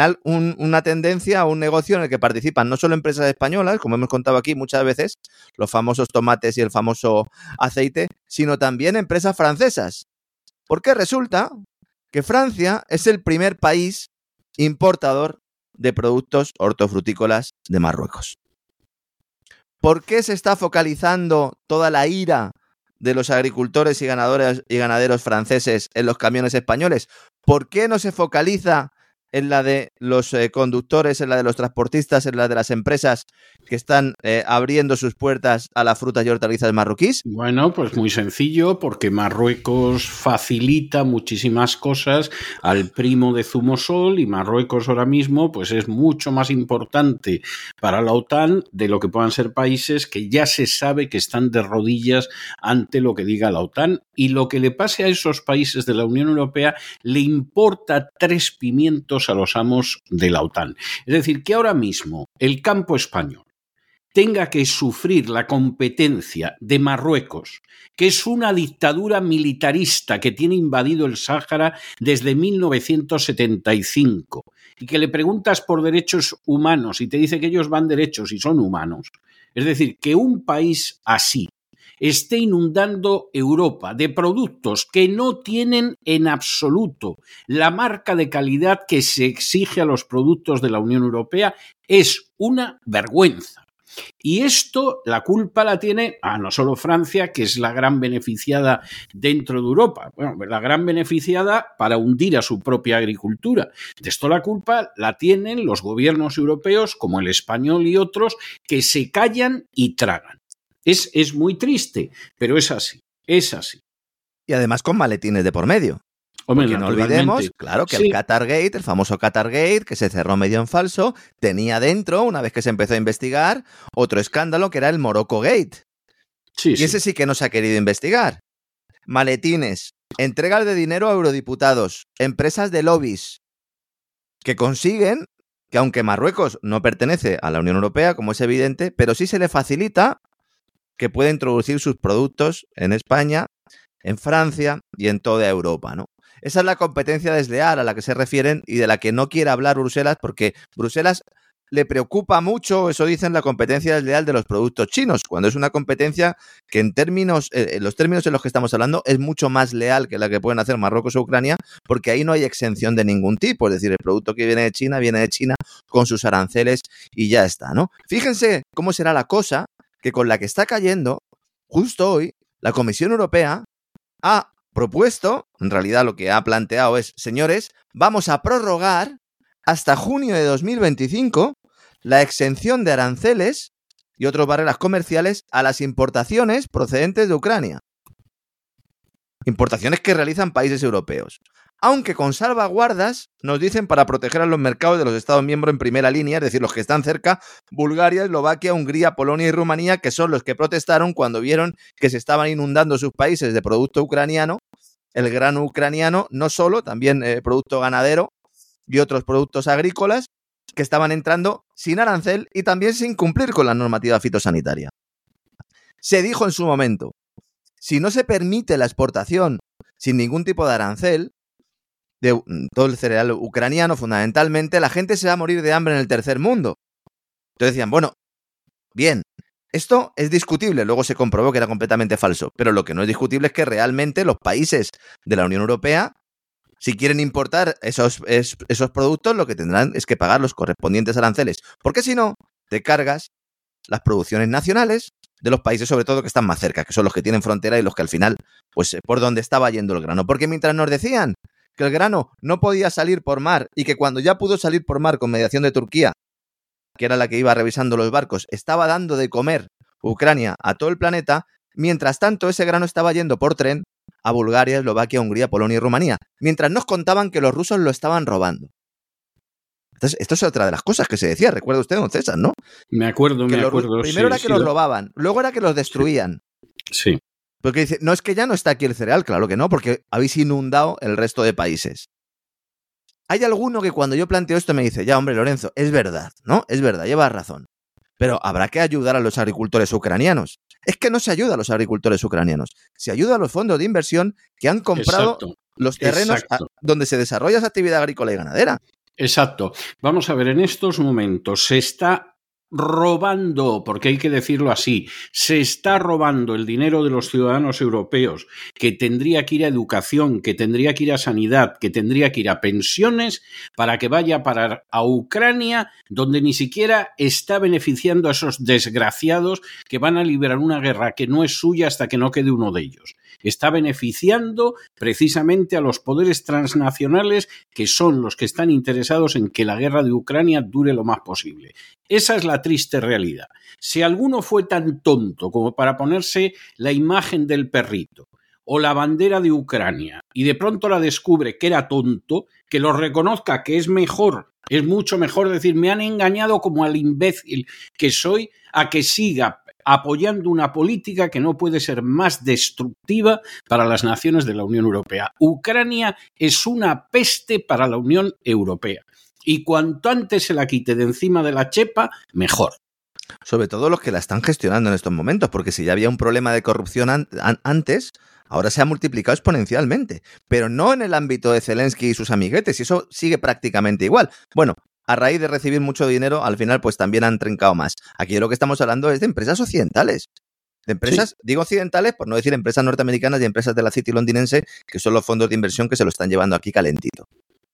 Entonces, cuando la Comisión Europea aprueba o, pide prorrogar hasta 2025 esta exención, es verdad que han incluido unas salvaguardas, es verdad que para productos como la carne de ave, los huevos y el azúcar han incluido ahí lo que ellos denominan un freno de emergencia, pero para justificarlo nos dicen que este es un párrafo que además se repite en todas las informaciones porque viene en un comunicado de la Comisión Europea. Nos dicen, la exención de aranceles es una medida en vigor desde junio de 2022 para ayudar a Kiev a recuperar sus rutas comerciales con el exterior. Esto es falso.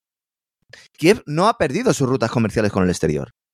Las únicas rutas comerciales que perdió eran las que hacía a través del mar porque había minas en el mar. Turquía se ofreció a desminar. Porque Turquía quería ejercer ese papel, ¿no? De bisagra, por sus propios intereses, evidentemente. Y entonces se nos contó aquello del acuerdo del grano. El acuerdo del grano que ya está completamente muerto, porque ni Estados Unidos ni, ni Ucrania, eh, bueno, pues cumplieron con su parte, especialmente Estados Unidos, ¿no? Entonces, no tenía que recuperar ninguna ruta comercial con el exterior, porque la principal ruta de eh, comercial con el exterior de Ucrania es el, es el resto de países de la Unión Europea, con sus correspondientes aranceles. Entonces, ¿qué sucede si yo le quito los aranceles a esos productos? Pues suceden dos cosas. En primer lugar, como digo, que los productores de dentro de Europa no pueden competir con esos precios. En segundo lugar, que además de bajar los aranceles no tienen que cumplir determinadas normativas fitosanitarias. Y luego Exacto. además, claro, y luego además le hago el caldo gordo a los propietarios de esos territorios, de esos terrenos, de esas explotaciones agrícolas, que están vendiendo sin arancel y que hablan perfectamente inglés. Algunos con acento de Boston y otros a lo mejor con acento de Manchester. Entonces, ¿a quién se está beneficiando? A estos señores. Hungría hizo análisis de los cereales y no es que solo vinieran con problemas eh, que tuvieran plaguicidas eh, que no se permiten en la Unión Europea, es que venían, eh, bueno, pues con problemas mucho más graves. Polonia, casi el primero de la fila, el que se puso el primero de la fila, por las sanciones occidentales a Rusia, fue el, el primer país junto con Hungría que protestó y los propios agricultores polacos protestaron. Protestaron menos que cuando un misil, recordemos ucraniano, mató a dos granjeros polacos. Estos son los granjeros Sí. de los que todo el mundo se ha olvidado. Porque era un acto de guerra. Todo el mundo se ha olvidado esto. Y luego, importante. Y esto es algo que recomiendo a los agricultores. No les voy a echar la bronca porque suficiente tienen, ¿no? Sobre todo a los españoles. Entre las peticiones que ustedes plantean, la verdad es que me, me he sorprendido de que mencionen la ley Restore Nature, de que mencionen el Pacto eh, Verde Europeo, el famoso Green Deal. Me ha sorprendido gratamente. Pero ustedes también se tienen que mojar y tienen que decir que buena parte de sus problemas son por las sanciones occidentales a Rusia, que han disparado sus costes energéticos.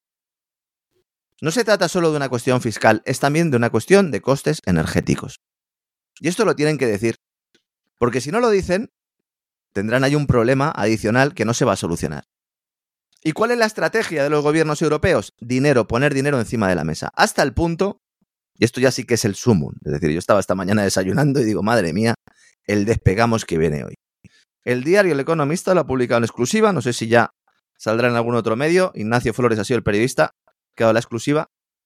En estos momentos se está debatiendo en el seno de la Unión Europea a propuesta de Macron que una parte del fondo especial de 50.000 millones de euros con el que Bruselas quería seguir, ¿no? Ayudando al gobierno de Zelensky, esos 50.000 millones que están parados dentro del presupuesto del marco eh, plurianual, que todavía no hay, hay un, un consenso claro, está Orban, pero no solo, de los que se oponen, que una parte de este dinero vaya destinado a subvencionar, a entregar dinero a los agricultores europeos para que se callen, para que se bajen del tractor, para que permitan que salgan adelante estas reformas que bajo la etiqueta sostenible se quieren cargar el campo y la ganadería, y para que no les metan el dedo en el ojo en unas elecciones europeas en las cuales ya se está empezando a lanzar el lema en muchos medios que viene la ultraderecha, que viene la ultraderecha, que viene Le Pen. Eh, a Bascal no sé, porque yo a Bascal no le he visto eh, subido en un tractor últimamente. Eh, a lo mejor le vendría bien subirse en un tractor, pero en todo caso un discurso que ya hemos visto en muchas ocasiones, que en el caso de Holanda, pues eh, permeó claramente y que en el caso de Francia, pues también puede ser. De hecho, hay una encuesta del diario Le Figaro que parece que preocupa mucho a los señores del ABC, que le otorga un 40% de eh, opiniones positivas entre los ciudadanos a Le Pen frente a un Macron que solo tiene un 27%. Pero como digo, coger una parte del dinero que se va a destinar o que se iba a destinar a Ucrania y entregárselo a los, agricultores. Así matan dos pájaros de un tiro. Por un lado, consiguen ahí un presupuesto importante para poder destinarlo o bien a la nueva PAC o bien a subvenciones. Una renta mínima se está planteando incluso en Francia para los agricultores. Y luego, en segundo lugar, te garantizas una excusa para poder decirle a Zelensky, mira, no te vamos a poder dar el dinero, macho, porque se lo hemos tenido que dar a los agricultores, lo entenderás y por eso extendemos esos eh, esa exención de aranceles a 2025. Nosotros ya con esto nos lavamos las manos y nos quedamos contentos. Ha implosionado el sector agrícola y ganadero en la Unión Europea, don César. Y esto, Pues no me extraña, no me extraña. Y mucho han tardado en intentar quitarse. Vamos a ver, lo de Zelensky y Ucrania es una peste. Eso es una lepra. Está destruyendo la economía de la Unión Europea, pero a pasos agigantados. Y encima pretenden que entre en la Unión Europea. Vamos a ver, hay que ser idiota. Y además lo están haciendo a sabiendas de lo que significa. Cuando salió Borrell ya hace mucho tiempo diciendo que apoyar a Ucrania lo iban a pagar los europeos con su sanidad, con su educación y con sus pensiones, estaba diciendo la verdad. Lo que es vergonzoso es que los europeos no le dijeran al señor Borrell, pues páguelo usted con lo que tiene en el banco, pero no quitándonos a nosotros la educación, la sanidad y las pensiones, porque se le ha puesto en las narices a Joe Biden y a Boris Johnson que la guerra en Ucrania tiene que durar, aunque se pudo acabar a los pocos días de comenzado. Esa es la tristísima realidad. y que además lo venimos denunciando años. Es que estaba, cuando estaba preparando el programa y estaba eh, acordándome, digo, bueno, vamos a ver cuándo se puso en marcha esto de los aranceles. 2022. Si es que Pero ya llevamos mucho, es que ya llevamos mucho tiempo con esto. Pero y digo, claro, bueno, voy a mirar a ver realmente. Digo, bueno, que- bueno, yo siempre lo, lo, lo- lo- compruebo todo mil veces, ¿no? Incluso a lo mejor de una forma incluso un poco obsesiva. Esto es una confesión que hago también a nuestros amigos. No me tiro a la piscina nunca. Nunca, de verdad, señores. Y, y- y aunque a veces podamos dar datos que son escalofriantes, son escalofriantes porque los hemos confirmado mil veces y por eso los damos. En estos momentos, la capacidad exportadora de Ucrania no solo no ha mermado, sino que es superior a la que tenía antes de la intervención militar rusa en, la guerra del Donbass. Es superior. Es decir, hoy Ucrania exporta más que antes de la guerra. Bueno, ¿y esto cómo puede ser? Pues lo hemos contado aquí. Porque esos fondos de inversión aprovecharon, sabían que iba a haber negocio, sabían que se iba a reducir esos aranceles y hemos llegado a un punto en el que tenemos grandes cantidades de grano, en el caso de España es evidente, desembarcando en puertos españoles que han provocado que el kilo de cereales como la cebada se haya depreciado hasta niveles que lo equiparan en precio a productos agrícolas puramente residua- residuales como la paja. Es decir, un kilo de cebada vale lo mismo que un kilo de paja. Porque se ha inundado ese mercado, ¿no? Mucha gente, cuando planteo también esto, me dicen, bueno, pero tú no eres un defensor del mercado libre. Si Ucrania estuviera dentro de la Unión Europea, tendría todo el sentido del mundo. Digo, Oiga, es que estos tíos están dentro de la Unión Europea, pueden entrar aquí sus productos y ya está. Otra cosa es la posición que tendría que tener el gobierno español respecto a la Unión Europea, tanto en, en términos monetario, fiscal, de cuotas. Yo siempre he sido muy crítico con esto. España, si es una potencia en el ámbito hortofrutícola, en general, dentro del sector agrario y ganadero, lo que tenía que hacer es decir, no, no, no, yo cuotas no. Vamos a competir, muchacho. Dice, bueno, es que yo en coste no puedo competir. Bueno, compite en calidad. Y tendríamos pues, un sector eh, exportador importante. A pesar de la competencia desleal que nos puede hacer Marruecos o que nos pueden hacer otros países que tengan un, un- un clima que le permitan ofrecer determinados productos, ¿no? El otro día hablábamos de Turquía, de Egipto. Valor añadido, señores, competir. ¿Qué se hizo? No, no, no. Vamos a establecer un sistema de cuotas para que los franceses puedan seguir manejando aquí el cotarro. Porque lo de que nos vuelquen los camiones de fruta, eh, esto es de los años 80. Luego ya entramos en la Unión, dicen, no, no, no, vosotros producís menos. Las aceiteras, los grandes conglomerados de aceite, compran el aceite en Marruecos, lo meten en garrafas y lo mandan a Estados Unidos como si fuera español. Empresarios con tarjeta black comprando tomates en Marruecos y vendiéndolos aquí, los trituran, por lo menos para que no cante tanto como si fueran españoles. Esto es un cachondeo, y ha sido un cachondeo y lo hemos venido denunciando. Bueno, pues ahora, a pesar de los follones que pueda haber en las calles, a pesar de ese espíritu, esa ola revolucionaria que pueda dar miedo a muchos, yo considero que esto es una buena noticia. Hay que salir y decir, señores, por ahí no vamos a pasar. Hasta aquí hemos llegado, efectivamente. Efectivamente, así es. Esto va a generar molestias, evidentemente, lo suyo sería que los tractores se fueran al Congreso, pero hay que pararlo, porque la alternativa es que los gobiernos empiecen a garantizar rentas mínimas a los agricultores y ganaderos a cambio de destruir su producción. Esto está en el BOE ya, si es que esto está en el Boletín Oficial del Estado. Entonces, cuando Eric Ciotti, el heredero de Sarkozy, al mando del, del Republicain, sale a la palestra y dice, señores, una renta mínima de 1.500 euros netos para todos los agricultores de Francia. ¿Y qué han dicho los agricultores de Francia? Catarí que te vi. No, señor. Si se pasa por ese aro, podemos acabar con una situación muy parecida a la que tenemos en España. Porque en España, y el otro día lo conté yo y lo vuelvo a reafirmar, porque algún oyente me volvió a preguntar, en las reuniones que hasta ahora se han producido en el Ministerio entre las asociaciones agrarias y Luis Planas, el ministro, siempre se ha planteado una solución con dinero público. No con cambios en normativas, no con reducciones eh, eh, fiscales, ni siquiera con llegar a Bruselas y plantear las necesidades del campo español. No. Tomad dinero y os calláis. Es que, es que esa es la historia y eso es lo terrible. Es decir, no hay una política de decir yo voy a escuchar lo que me dicen los agricultores, voy a ver lo que hago para salvar la agricultura española o francesa o italiana o la que sea. No, no. Nosotros les damos dinero y tú achantas la muy que te chino la jeró, que diría un chulo, y tú te callas con el dinero que te damos y no molestas y seguimos con esta política de la Unión Europea de destruir la agricultura europea. Esto es lo terrible. Y se dice, no, y ahora también, porque lo que ha prometido Francia a sus agricultores es que en ningún momento pueda salir adelante el acuerdo de libre comercio entre la Unión Europea y Mercosur. Mercosur es el bloque económico formado por Argentina, por Brasil, por Paraguay y por Uruguay, que este es un pacto que está firmado desde el año 2020, 2019 creo yo, aunque algunos medios están diciendo 2020, pero desde entonces eh, pues está sin terminar, está a la espera de completar los últimos protocolos para entrar en vigor eh, y bueno, pues a ver qué pasa, porque de momento en el que el propio presidente francés lleva semanas dejando claro en sus declaraciones públicas que el actual no es un momento idóneo para cerrar un acuerdo con el Mercosur, pues vamos a ver cómo esto también tiene una repercusión, ¿verdad? Sobre mercados, sobre áreas importantes. A ver qué dice mi ley, que lo fiaba todo, eh, esa exportación argentina al acuerdo Mercosur, porque a los chinos les ha dado un plantón y resulta pues que ahora los chinos le han dicho que le van a retirar el acuerdo de divisas y que le van a dejar de comprar la soja, que le van a dejar de comprar la carne y que Argentina puede tener, perdón, problemas de comercio exterior, ¿no?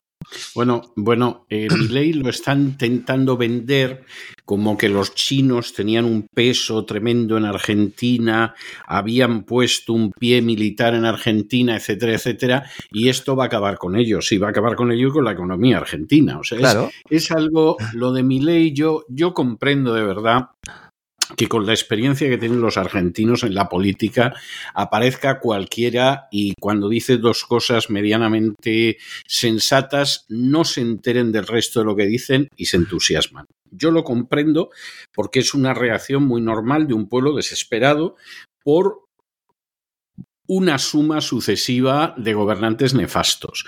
Pero lo de mi ley es algo para echarse a temblar.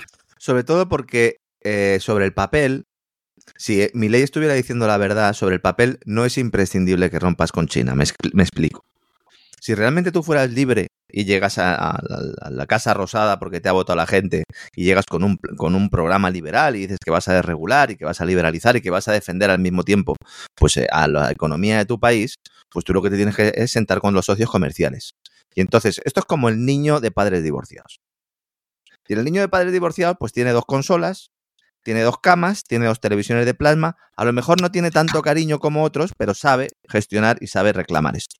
No, o puede que tenga más, ¿eh? pero, pero bueno, puede que hasta tenga más. Sí, bueno. Pero en cualquiera de los casos, vamos a ver si es que no hay nada más que ver a quién ha nombrado ley de embajador en Estados Unidos, que es un empresario de manual y luego ¿qué va a contar? ¿Lo de los empresarios? No, va a seguir con lo que vimos en el Foro Económico Mundial, que, todo el mundo además salía maravillado de lo que había dicho Milley y Milley estuvo en el plan más adulador posible ante los oligarcas de la agenda globalista. O sea, es que es una cosa tremenda, ¿no? la idea, la idea que planteo aquí es que tú puedes negociar con los dos. ¿Turquía ha negociado con los dos? Sí.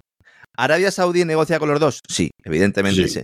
Eh, ¿Argentina por qué no puede? Pues porque resulta que todo el plan de Milei se sostiene en que le tienen que entregar una serie de dólares y evidentemente los chinos, los dólares que tienen son como reservas, no se los van a entregar y realmente no le valen las divisas chinas cuando si algo había hecho bien el anterior gobierno era tender puentes con un país que le podía suministrar divisas. Si tú tienes un problema de divisas, si tienes un problema de compras, pues evidentemente necesitas un tercer país.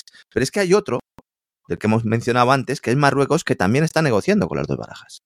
Entonces Marruecos, sabedor de que tiene todo el beneplácito de la OTAN, después de lo que sucedió con la cesión del Sáhara Occidental por parte de Pedro Sánchez por orden también de Estados Unidos, con Victoria Nolan, ese viaje, etcétera, etcétera, apoyando también al gobierno de Israel, con ese papel preponderante que tiene eh, como socio de la OTAN en el estrecho. Es decir, Marruecos es muchísimo más importante eh, para la OTAN que España, porque España la tienen bajo la bota y saben que siempre va a estar bajo la bota. Pues Marruecos ha decidido aprovechar la fibra renovable, en la fibra renovable europea, para intentar convertirse en uno de los mayores fabricantes mundiales de baterías para coches eléctricos. Y en esta ocasión sus aliados no van a ser empresas norteamericanas, alemanas o francesas, sino chinas y coreanas, que van a aprovechar las buenas relaciones del reino alauí con la burocracia europea, con entrega de maletines incluida, como comentábamos antes, para vender baterías eléctricas marroquíes en Europa, aunque lleven firma china. Estupendo. los chinos han dicho, ah, que no me dejáis entrar. Ah, pues estupendo, pues me voy a liar con Marruecos. A Marruecos sí le dejáis entrar. Claro, a muchos les sorprenderá esta apuesta diciendo, bueno, pero es que Marruecos tiene garantizado el abastecimiento de los minerales necesarios para una industria que se desarrolla espoleada por ese ambicioso plan de descarbonización que se ha autoimpuesto la Unión Europea, la famosa soga verde. Pues esa estrategia minera ha recibido un espaldarazo notable precisamente por la cesión del Sáhara Occidental. Territorio rico en recursos naturales y que llegan hasta el lecho marino al suroeste de Canarias, donde yace ese tesoro de los montes submarinos. Algunos hablan de un tesoro tecnológico porque realmente para lo que es eh, ese desarrollo de la economía digital, pues tiene muchos materiales que son importantes. Los tres montes, el Eco, el Drago y el Tropic, sobre todo el Tropic, que son montes que están, bueno, pues debajo del mar y que son unos recursos que desde hace tiempo están en disputa entre Marruecos y España en la lucha por la soberanía de unas aguas que tras la decisión de Sánchez se han entregado de facto al reino alawi. El diario La Provincia, en su edición de Canarias, contaba cómo se están produciendo estos acuerdos, cómo se están firmando los contratos. Eh, de hecho, se va a instalar eh, una gigafactoría eh, de la empresa LHM con sede en Seúl, que es la mayor compañía química de Corea del Sur, que estos son los que suministran, fabrican y suministran baterías a Ford, a Chevrolet, a Renault, y ya han anunciado que van a construir en alianza con la China Yusan, es decir, una empresa de Corea del Sur en alianza con una China, ¿eh? van a construir esta gigafactoría en Marruecos para la producción de estos componentes y la idea es que esté en funcionamiento en 2026 y que produzca unas 50.000 toneladas anuales de materiales para cátodos de litio, fosfato y hierro, un volumen suficiente para eh, cubrir alrededor de una demanda de medio millón de coches eléctricos. ¿Mm? En paralelo, la firma surcoreana promueve una instalación para la conversión eh, de litio también en suelo marroquí, una fábrica que va a arrancar en 2025 y que va a generar 52.000 toneladas anuales eh, de ese mineral. Entonces, aunque la cuestión política sobre la tutela o sobre la gestión del Sáhara Occidental esté ahí encallada en, la Convención de las Naciones Unidas sobre el Derecho del Mar, los marroquíes, después de la Carta de Sánchez, ya han hecho de su capa un sallo. ¿Mm? Les tienen una plena soberanía, insisto, aunque en términos legales no, pero les da igual, y derechos sobre yacimientos submarinos que son españoles. Sí, sí, no, no, es, es, algo, es algo verdaderamente, verdaderamente de escándalo. Que ahí cuando. Vamos a ver, y al final, vamos a ver, no es que no se pueda criticar a Marruecos, claro que hay que criticarlo, es una potencia agresora, pero la cuestión es que en última instancia Marruecos persigue sus intereses nacionales, España no los defiende. Es que esa es la triste realidad. Es que España defiende los de Marruecos, que es peor aún. es peor, efectivamente. Si sus políticos defienden los intereses de Marruecos, como pasa con muchos periodistas y como pasa con mucha otra gente. Sí, sí. Bueno, el que quiera tener más detalles de esto, en mi libro del 11M, Las claves ocultas del 11M, hablo. Hablo sobre esto. Y hablo sobre importantes personas a sueldo mm, del gobierno marroquí. Mm, con fuentes, de forma rigurosa, como siempre hacemos. Luego a cambio va Sánchez allí y dice, no, es que me he traído unos contratos para empresas españolas, pero si les estás entregando la cuchara. Y luego, vamos a ver, te ganas el favor de las principales firmas y grupos de la industria del vehículo eléctrico y de las baterías con una política de puertas abiertas a la inversión extranjera, en este caso China, que a nosotros no nos deja Bruselas llevar a cabo. Diga, estamos planteando que Alemania vaya cortando lazos con China y no tenemos ningún problema en que Marruecos firme acuerdo. Dice, no es que Marruecos está fuera de la Unión Europea. Dice, ya hombre, pero es tu socio preferente. Y al final, lo que consigue Marruecos con una gestión y una estrategia que yo me quito el sombrero, esto es como lo de Erdogan, ¿no? Cuando criticábamos a Erdogan en lo político, pero yo decía, me quito el sombrero. Yo me quito el sombrero con lo que está haciendo Mohamed. Dice, ah, sí, sí, sí, que vengan aquí los chinos, hombre. Dice, pero tú no eres el principal puntal de la OTAN. Dice, sí, sí, por eso, si a mí no me pueden ni toser y además como apoyamos al Estado de Israel, pues perfecto. Cuando escribió Sánchez la famosa carta, lo contamos en el gran reseteo en cesavidal.tv, esa carta utilizaba expresiones que no se emplean en España. Había una que decía, la base más seria, creíble y realista para la, la resolución de este diferendo, decía usando una palabra.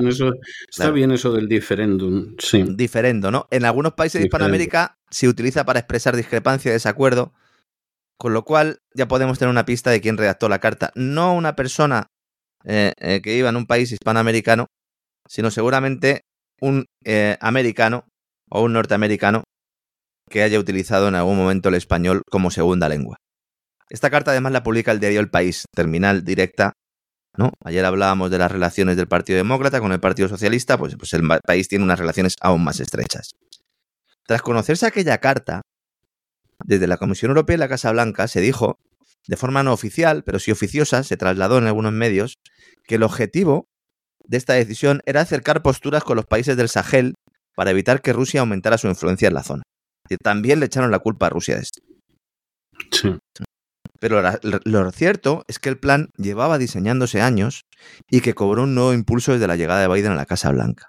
Entonces, mientras el Pentágono y la CIA agitaban el avispero de Ucrania y nos decían que una intervención militar rusa eh, eh, iba a provocar el fin del mundo, varios lobbies que operan en Bruselas, los de los maletines, comenzaron a gestar con los servicios secretos de Estados Unidos esta nueva situación en el Sáhara dando por hecho que España se bajaría los pantalones con Mohamed.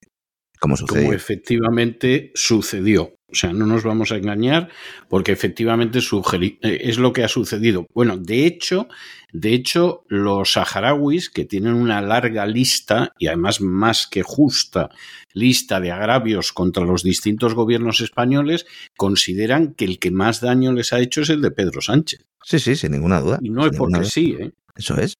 Pero y, fíjense que tenemos el gobierno de Zapatero con moratinos, recordarán aquel famoso mapa. El de, Felipe González, o sea, de todos esos recuerdan que fue una vergüenza. La Casa Real, la propia Casa Real, ¿no? Con mi primo Hassan, ¿no? mi hermano, ¿no? Era... De todos recuerdan que eso es una auténtica vergüenza, pero consideran que, bueno, el que ya ha vaciado el vaso de la inmundicia es precisamente Pedro Sánchez. Cuando esto sucedió, cuando ya estaba todo preparado, antes de que eh, Sánchez mandara la carta, dijeron, bueno, ¿y quién va a ir a Argelia a explicarle lo que estamos haciendo? Porque claro, el gas argelino lo vamos a seguir necesitando. Porque claro, con el follón que vamos a montar en Ucrania, con la voladura de Nord Stream, o por lo menos con la no puesta en marcha de Nord Stream, en aquel momento se hablaba claramente también, bueno, desde hace años, que no se iba a poner en, marcha ese Nord Stream 2, hacía falta el gas argelino. Entonces, para que no se enfadaran los argelinos, que están de pelea con Marruecos de toda la vida, ¿no? Quien fue a Argelia a explicarle lo que iba a pasar no fue el gobierno de Sánchez, sino Victoria Nolan. Es Nolan la que va a Argelia y le dice, no os preocupéis, que vosotros le vais a poder cobrar más caro el gas a España, porque lo vais a hacer más dependientes aún del gas argelino, y además vamos a favorecer un contrato con Italia para que llevéis el gas a través de Transmed y que este gas pues, pueda al final acabar en el centro de Europa porque Alemania va a ser la principal perjudicada. Todo esto es antes de la intervención militar eh, eh, rusa en la guerra del Donbass. La parte europea de las negociaciones la llevaron los alemanes.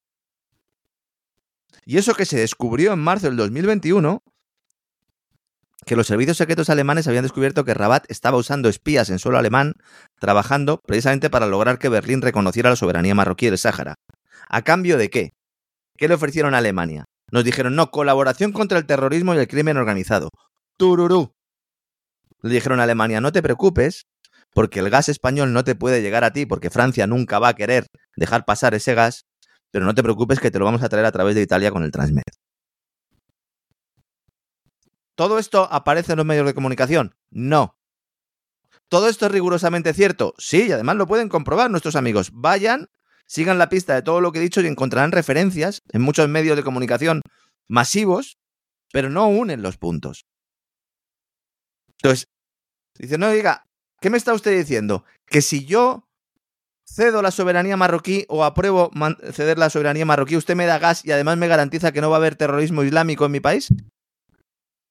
¿Quién decide cuándo hay un atentado islámico en Europa?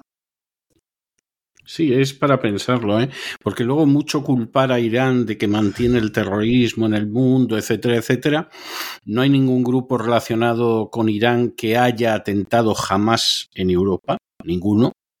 Desde luego es así, en Estados Unidos tampoco. Y eh, la gente que aparece relacionada con atentados islámicos verdaderos o falsos en Europa y en Estados Unidos, resulta que está relacionada y son nacionales de países muy aliados de los Estados Unidos y de la OTAN.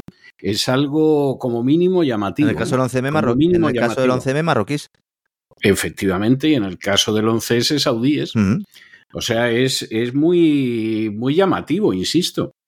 Y luego tenemos a una empresa que originalmente era española, que se llamaba Fosfatos de Brucá en 1962. ¿Recuerda usted, don César? Mm, yo ¿Eh? recuerdo mucho los fosfatos de Bucra de cuando era niño, porque en aquel entonces el Sáhara era provincia española cosa que a España no le importó un pimiento a la hora de entregárselo a Marruecos, o sea, para que te fíes de que eres provincia española y no corras, y, además eso en la época del invicto general, encima.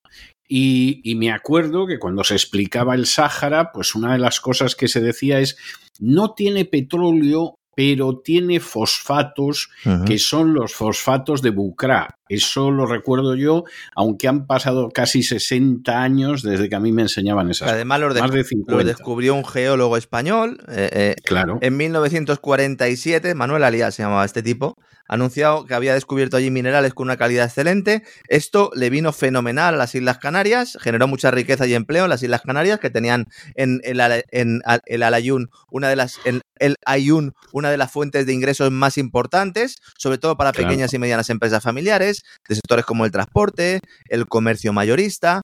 De ahí en los años 60 surge esa empresa, Fosfatos de Bucra. España pasó a ser un actor clave en el negocio internacional de ese tipo de materiales. Gestionaba la mayor mina de fosfatos del mundo. Empresas francesas y americanas intentaron entrar en el capital.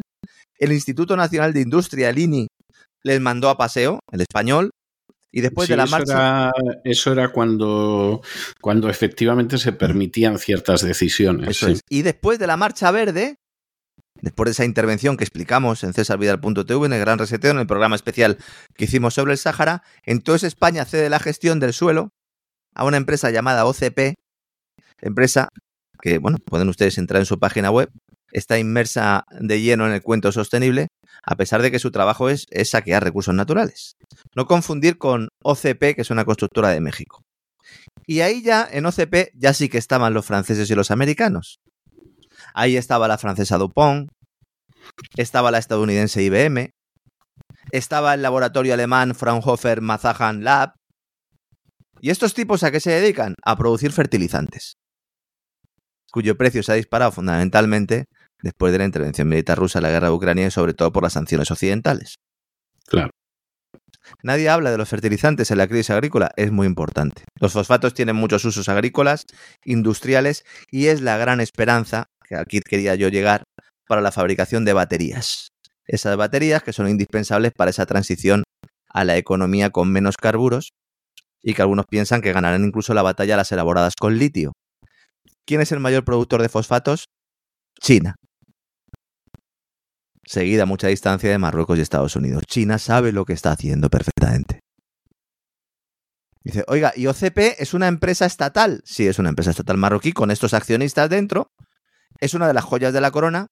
Y es un arma política en la que están sentados en su consejo varios miembros del gobierno, incluido el responsable del Banco Central de Marruecos, y que según algunas denuncias, algunos investigadores, incluso en Marruecos, se han jugado la vida contando que debía parte de sus ingresos a través de un entramado de sociedades interpuestas y paraísos fiscales. ¿Y sabe también quién es asesora de OCP? La exministra del Partido Popular, Ana Palacio que es una especie de perejil de multitud de salsas no precisamente comestibles. Exactamente. Sí, exactamente. Sí, sí. Es, es, es, prima de un eurodiputado Sí. de, de, Vox. Muy amigo de Polonia, ¿no? Muy amigo de Polonia, sí, sí, sí, sí. Es, es, algo verdaderamente notable, sí. Ministra, Ana Palacio, de Exteriores entre el año 2002 y 2004. Sí, era la ministra de Exteriores. ¿Qué periodo, qué periodo, Claro. qué periodo aquel con Ana Palacio de ministra de Exteriores? O sea, era, era algo patético y la excusa que se ponía entonces, y entonces sonaba verosímil, o sea, esto hay que reconocerlo, en aquel entonces sonaba verosímil, era, es que esta mujer su especialidad es Europa. Sí. La han colocado ahí porque la especialidad es Europa. Claro, de pronto ha venido la guerra del Golfo y todo lo demás y la pobrecita está absolutamente perdida. Y, y había gente que nos lo creímos. ¿eh? O sea, luego en Europa la política que ha seguido no ha podido ser más nefasta y desde luego de cara a la guerra del Golfo y todo lo demás, pues siguió la Claro, es que estamos- que le claro. convenía a otros, no a España. Estamos en Guerra del Golfo, estamos en el 11M. Ana Palacio es la ministra de Exteriores que manda el famoso telegrama diciendo que el gobierno tenía pruebas eh, eh, de que había sido ETA. Unas pruebas que nunca ha enseñado esta mujer. También hablo de ella en, en mi libro. Que se fue Sí. luego a la ONU, decía que iba a trabajar para ayudar a los pobres, pero rápidamente la nombran vicepresidenta del Banco Mundial. Sí, que no es precisamente la ayuda para los pobres, ¿eh? o sea, más bien suele ser la ayuda a los ricos para que roben todavía Eso más a los pobres, o sea, esa es la, la triste realidad. Un Banco Mundial Sí, donde pero, había en fin, le debieron de decir en el opus que se dejara de, de mariconadas. el clan del Opus. Perdonen ustedes la expresión de mariconadas de eso de ayudar a los pobres, que eso no, no puede ser, y, y que tenía que ayudar a los ricos que necesitan mucha ayuda. Como en su día yo le oía al sucesor de San José María Escribá de Balaguer, que es que los ricos necesitan mucha ayuda espiritual. Claro. Y seguramente es cierto, pero no en el sentido de la que les da el opus. Todo hay que decirlo. Cuando llega allí Ana Palacio y está como directivo Mustafa Terrab en el Banco Mundial, hombre de la Casa Real de Hassan y Mohamed, que fue también presidente de OCP y presidente de la Patronal Mundial de Productores de Fertilizantes. Y fíjese que después de estar un par de añitos en el Banco Mundial, Ana Palacio dimite. ¿Y a dónde se va? A ocupar la vicepresidencia del Grupo Público Francés de Tecnología Nuclear Areva, Hola, la. cargo que compatibilizó con trabajos para la Fundación de Madeleine Albright. Hola, la. O sea, es que el Bien. currículum es impresionante. Sí, sí, sí, sí, sí. sí. ¿Y Sí. qué tiene que ver aquí la energía nuclear? Otro de los usos que tienen los fosfatos es que sirven para elaborar uranio, que sirve de combustible para las centrales nucleares. Otro país que tiene fosfatos y en el que hay grandes depósitos de uranio es, fíjese qué casualidad, Siria. País en el que la OTAN, con la ayuda del ISIS, lleva actuando desde hace años con unas guerras en las que terroristas y contratistas privados actúan de la mano para ir desestabilizando el país. ¿Y qué país europeo necesita más uranio? ¿Qué país europeo tiene más centrales nucleares? Pues Francia, ¿no? Claro. al cual le ayuda a Estados Unidos mientras Alemania pone en la cama literalmente. Este grupo de tecnología nuclear Areva, eh, donde estaba la señora Palacio, eh, bueno, pues eh, pertenece a lo que se denomina el complejo militar industrial del ámbito francés.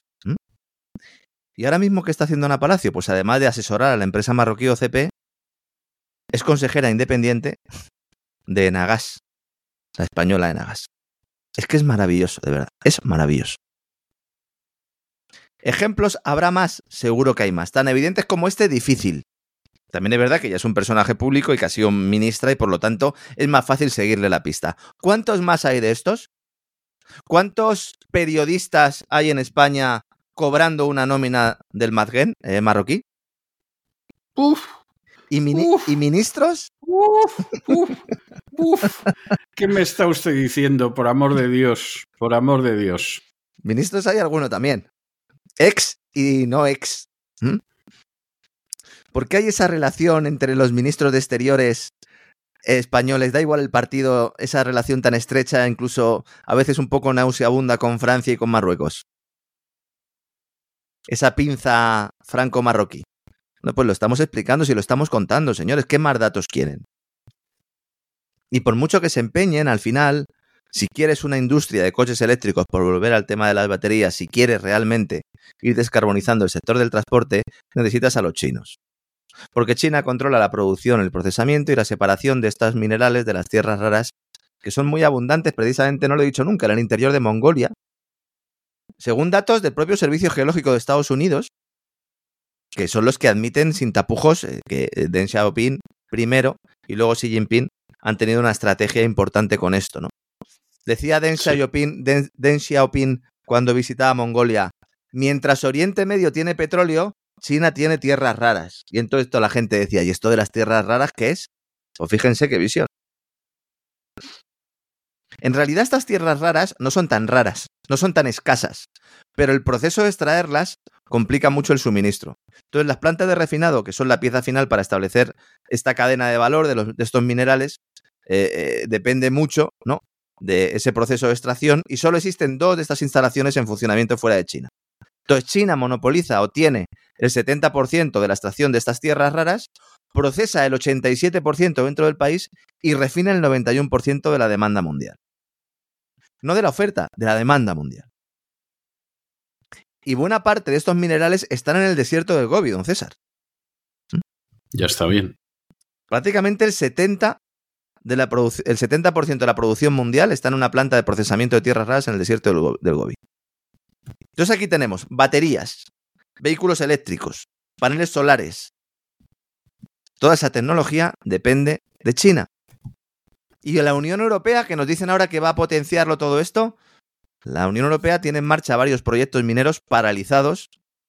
Solo tienen una planta de procesamiento activa situada en Estonia y que además explota una empresa canadiense. Cuando he ido a mirarlo digo, no me lo puedo creer. Maravilloso, maravilloso. Bueno, el Canadá ya se sabe lo que es, en fin. Sí, Cinco días, hacía un reportaje sobre esto hace unos días, cinco días medio de prisa, medio del, donde está el diario El País, la cadena Ser, y parecía, parecía, la autora del artículo, está muy bien, por cierto, pero parecía como que había descubierto el mar, como que se había dado cuenta de esto rápidamente, ¿no? Y entonces se pone en contacto ella con la empresa canadiense para preguntarle, digo, "Oiga, acerca del proceso de refinado, y la empresa canadiense no quería saber nada de la periodista.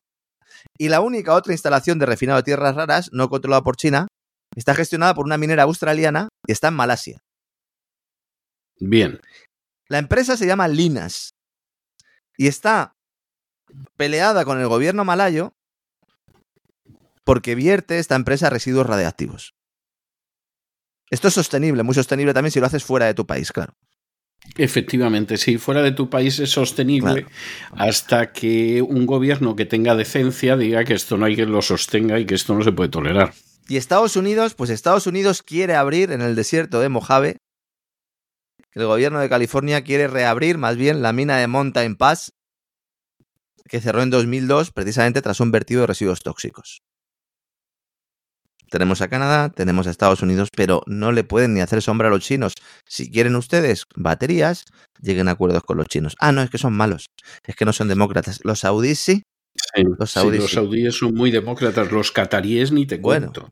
estupendo. Los cataríes son el colmo de, de la democracia. ¿sí? Los, los Emiratos Árabes, vamos, si quieres democracia, vete a los Emiratos Árabes. sí, sí. Precisamente hablando de Arabia. A mí esto me conmueve porque es que dices, vamos a ver, no pueden ser tan tontos. O sea, sinceramente, tienen que ser unos sinvergüenzas y unos golfos porque que Claro. esto no pueden ser tan tontos.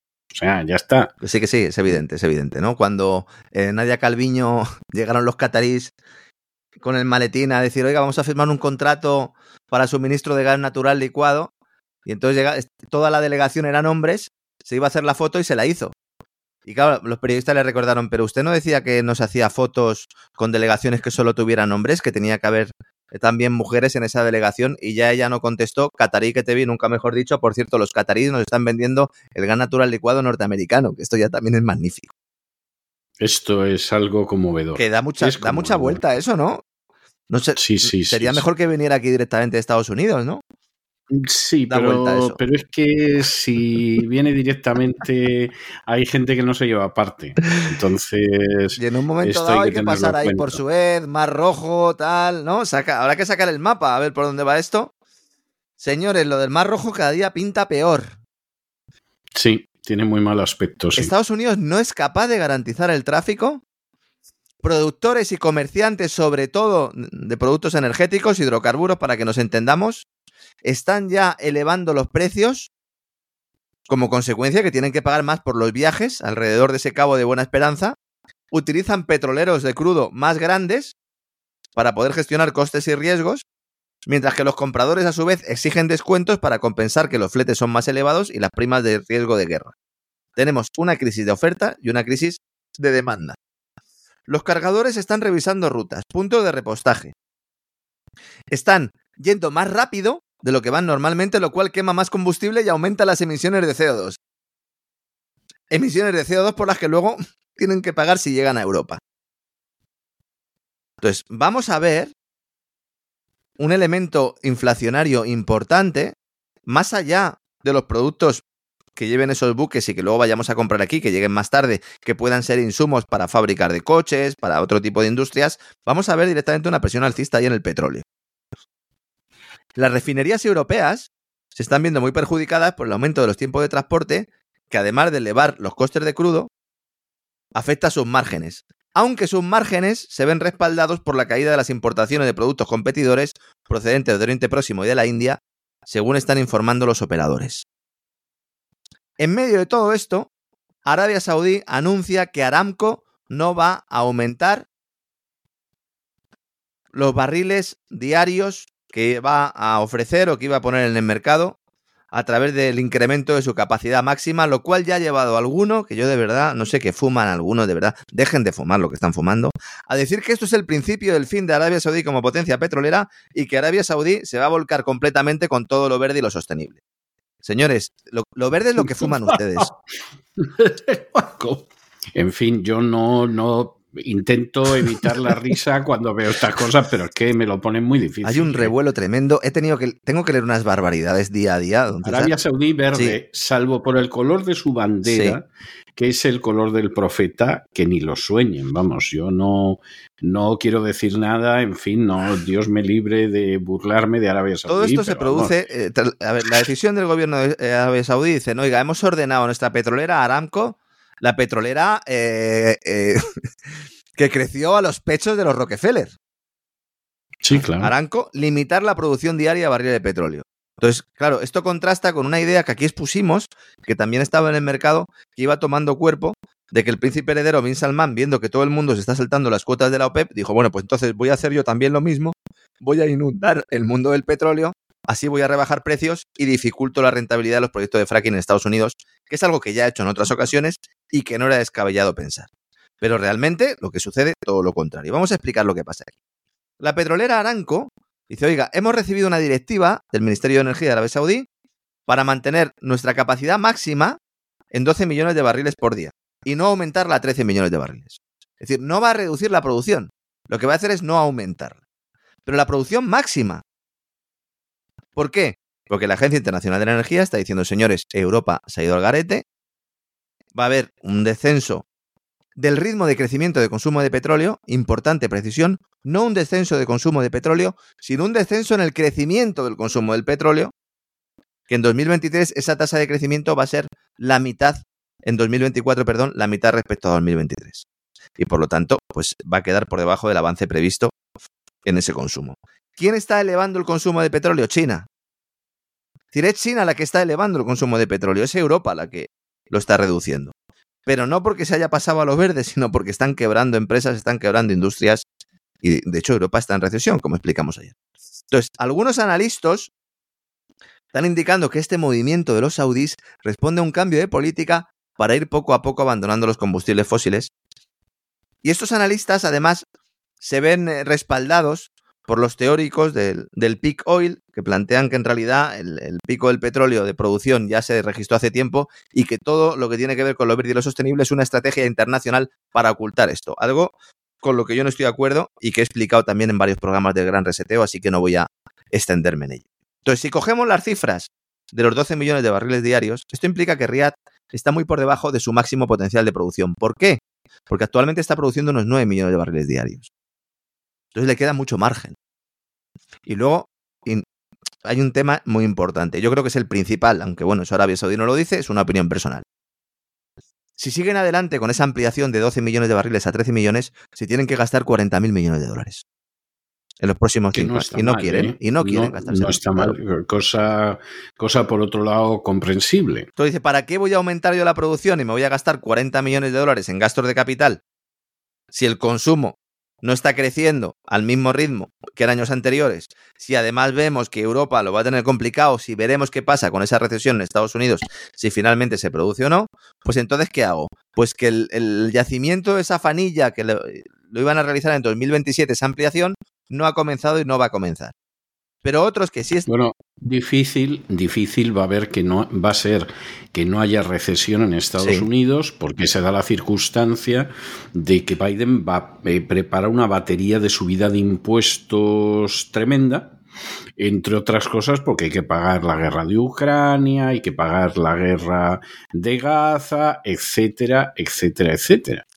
Y entonces la subida de impuestos parece que va a ser, pero verdaderamente morrocotú. La herencia que le va a dejar Biden a Trump si gana Trump las elecciones o le dejan ganar, o al siguiente presidente, va a ser de escándalo. Va a ser de campeonato. igual, igual que Clinton dejó una buena herencia en lo económico, que también hay que decirlo, a costa de esquilmar a otros países, etcétera, etcétera. Pero bueno, si cogemos el presupuesto, no, Clinton no tuvo déficit público. Sin embargo, lo de Biden. Dentro de lo que se entiende, no, no, lo de Biden va a ser algo.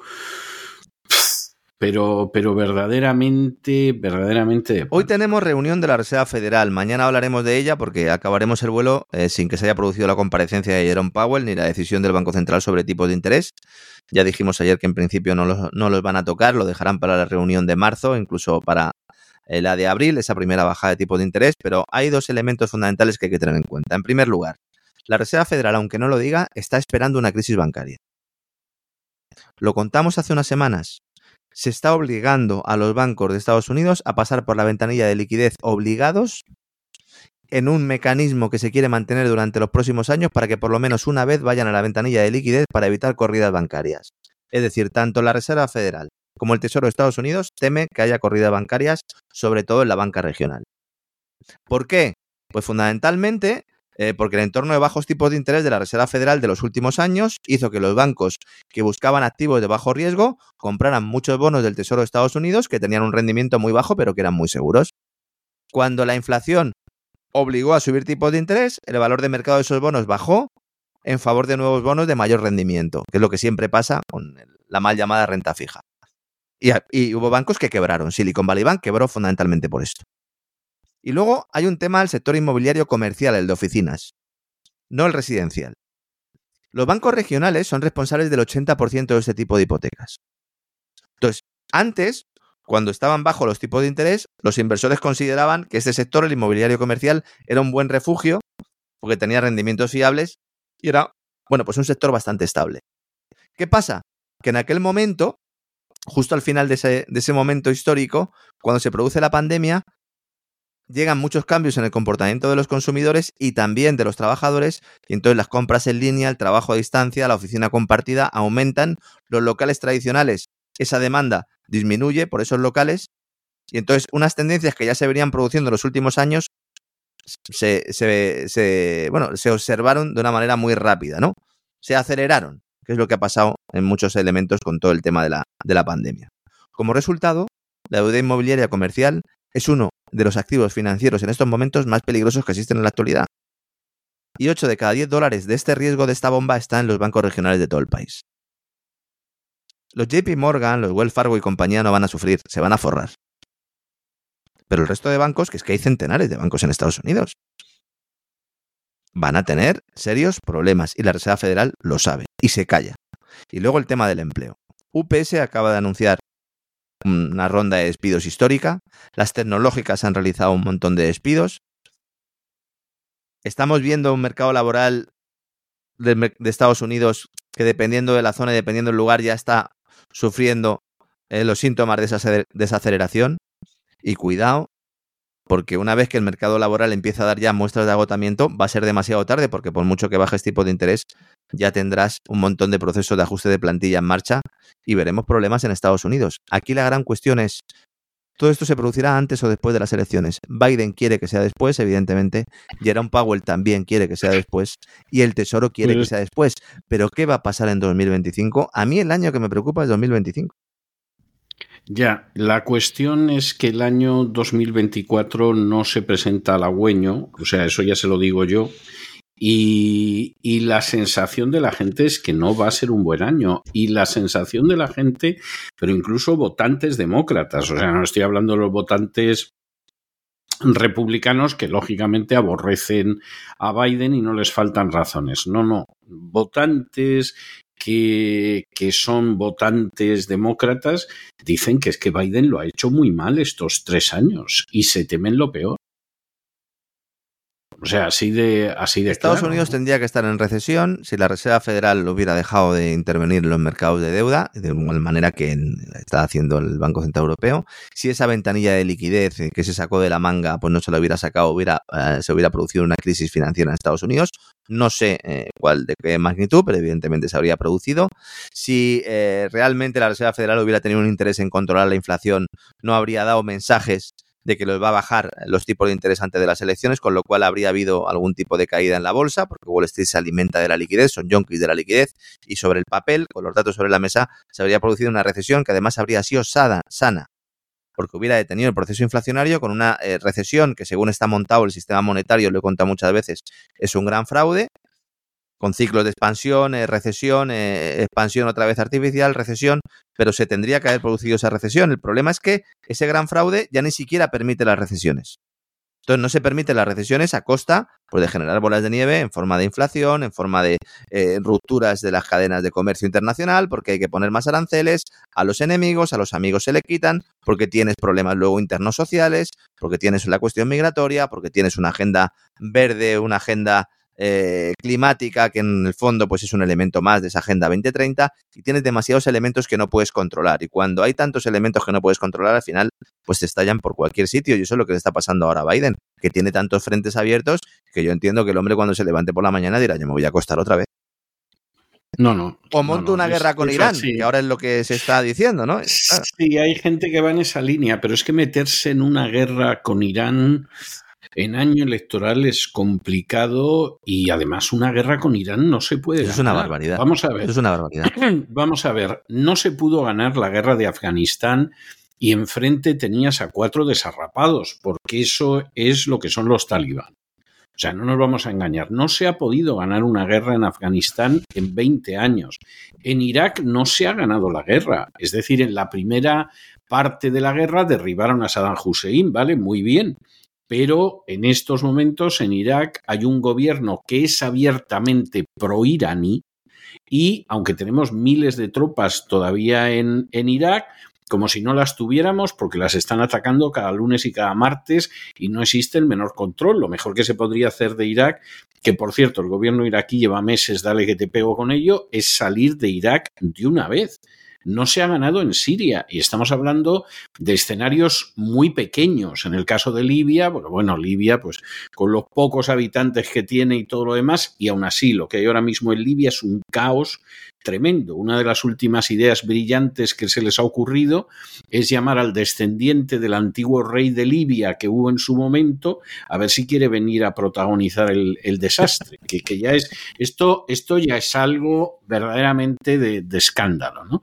Y entonces, vamos a ver, Irán tiene como mínimo 70 millones de habitantes, es una potencia económica, tiene un ejército de un nivel técnico tal que le está vendiendo material a Rusia. O sea, es que, es que decir, bueno, vamos a entrar en Irán, es de decir, ustedes están locos. Es decir, su nihilismo criminal ya ha entrado directamente en el terreno de la locura. Pero es el que les falta, Y según eso- decía Wesley Clark, ¿verdad? Es el que sí, les falta. es el que les falta. Sí, bueno, ya, ya, pero, pero bueno, eso es como si uno se hace una lista de las Miss Universo con las que quiere acostarse y, y encima sigue insistiendo, ¿no? Por favor, sea usted realista y dése cuenta de lo que hay. O sea, eso es un disparate y eso es una Y además barbaridad. algunos no lo han conseguido, ¿no? Porque decían que iban a invadir siete países en cinco años, le dijeron eh, días no, después del no, 11 de no, no septiembre. lo consiguieron. Irak, Siria, Líbano, Libia, Somalia, Sudán e Irán. Y Irán, efectivamente. Entonces, que han ido sembrando el desastre, que luego buena parte de ese desastre lo han pagado los europeos, porque claro, esa gente se ha ido dirigiendo hacia Europa, porque cruzar el Atlántico para encontrar refugio en Estados Unidos es complicado y aún así, aún así, yo me estoy encontrando afganos, eh, iraquíes, incluso algún iraní, prácticamente a diario. Estoy practicando el árabe lo que no he practicado en mi vida. ¿eh? O sea, que, que esa es la, la, situación que hay. Entonces, bueno, es que es algo verdaderamente delirante. Lo de Irán es delirante, salvo para los que están encantados, primero, en llenar todavía más las arcas del complejo industrial militar y luego de hacerle el caldo gordo a Netanyahu, que está obsesionado con que se invada Irán desde hace un cuarto de siglo y no se da cuenta de que eso puede ser el final, desde luego, de la hegemonía americana, de lo por seguro y del Estado de Israel, ni, ni lo piense. Es decir, fíjese, lo que yo no me he planteado en mi vida, o sea, a lo largo de toda mi vida, que siempre he oído del conflicto Oriente Medio, porque cuando yo nací el conflicto ya existía hacía años, lo que no me he planteado jamás, que es la desaparición del Estado de Israel, en los últimos tiempos empiezo a darme cuenta de que es posible que desaparezca el Estado de Israel. Y que lo que decía Kissinger de en 10 años no va a existir el Estado de Israel, uno dice qué información no tendría Kissinger. La mejor, Y se lo digo sin ninguna alegría, uh -huh. ¿eh? con muchísimo pesar, pero, pero realmente se está creando una situación internacional de absoluta locura, entre otras cosas, porque buena parte de los dirigentes occidentales es gente que no tiene ideología alguna, aunque hable del mercado libre, de la democracia, de la libertad o incluso alguno apele al cristianismo, la única ideología que tienen es el nihilismo, el ansia de poder y el afán de lucro. Y precisamente por eso, pues en última instancia, las decisiones que toman son decisiones miopes, muy ojicortas, que luego traen unas consecuencias pavorosas. Y dicho sea de paso, era uno de los temas que abordaba en el editorial de hoy. O sea, me pilla usted muy fresco en cuanto a esto. Mañana hablaremos de más cosas, presupuestos. Lo de Rusia y toda la colusión rusa y ahora ha salido hoy otra noticia sí. del MidCat y que parece ser que resulta ahora que el MidCat, el gasoducto que iba a cruzar España para llevar el gas argelino al centro de Europa no se puso en marcha también por culpa de Putin, eso es lo que se está diciendo, ¿no? no también, también, también, también. Voy a esperar unos cuantos días más, el sábado va a haber un especial de Gran Reseteo, ya lo voy avanzando, vamos a hablar de la realidad, de lo que ha sucedido ahí, de quién eh, ha metido mano en el tema secesionista catalán y de dónde salen todos estos documentos y de dónde bueno, sale. Y que además, además hay una serie de informes sí, tremendos. Sí. En su día yo dediqué un editorial a un informe de la Guardia Civil que decía que quien estaba metido hasta la coronilla sí. en apoyar a la independencia de Cataluña era Soros. Vamos a dar. Los países que va visitando Artur Mas son evidentes. Claro. Es más, yo recuerdo un almuerzo que tuve con un miembro de una embajada de un país al que fue Artur Mas y que yo de manera bastante ingenua le dije, oye, pero como estáis recibiendo a, a más, pero hombre, por favor, si es que esto casi es un acto hostil hacia España para que, en fin, entre que no sois muy populares en este país, si te permites recibir a más, pero ¿a quién se le ocurre? Y me dijo, ah, estos son problemas internos españoles. Y yo pensé, bueno, problemas internos españoles, ¿y qué intereses tenéis vosotros en que Cataluña sea independiente para que Artur Mas ande por aquí? Por cierto, país de Oriente Medio, de unos siete millones y pico de habitantes. ¿eh?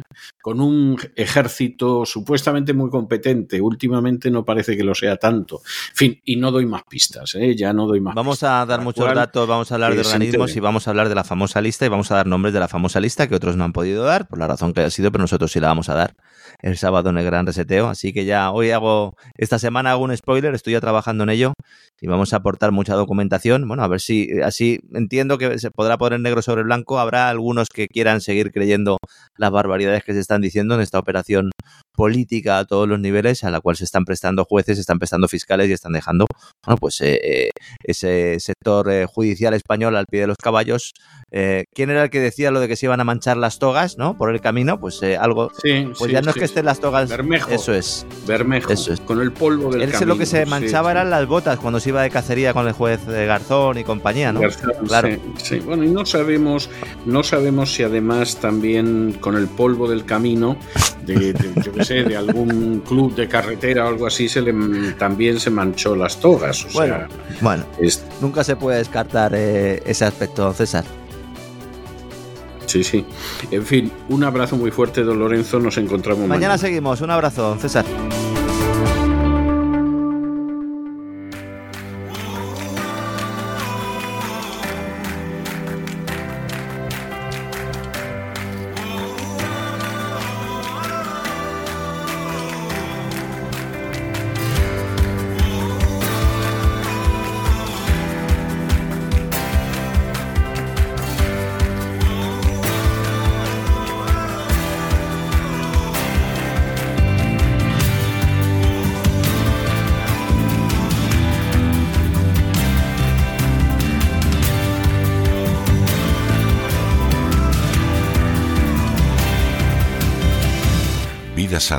Con Elena Kalinnikova.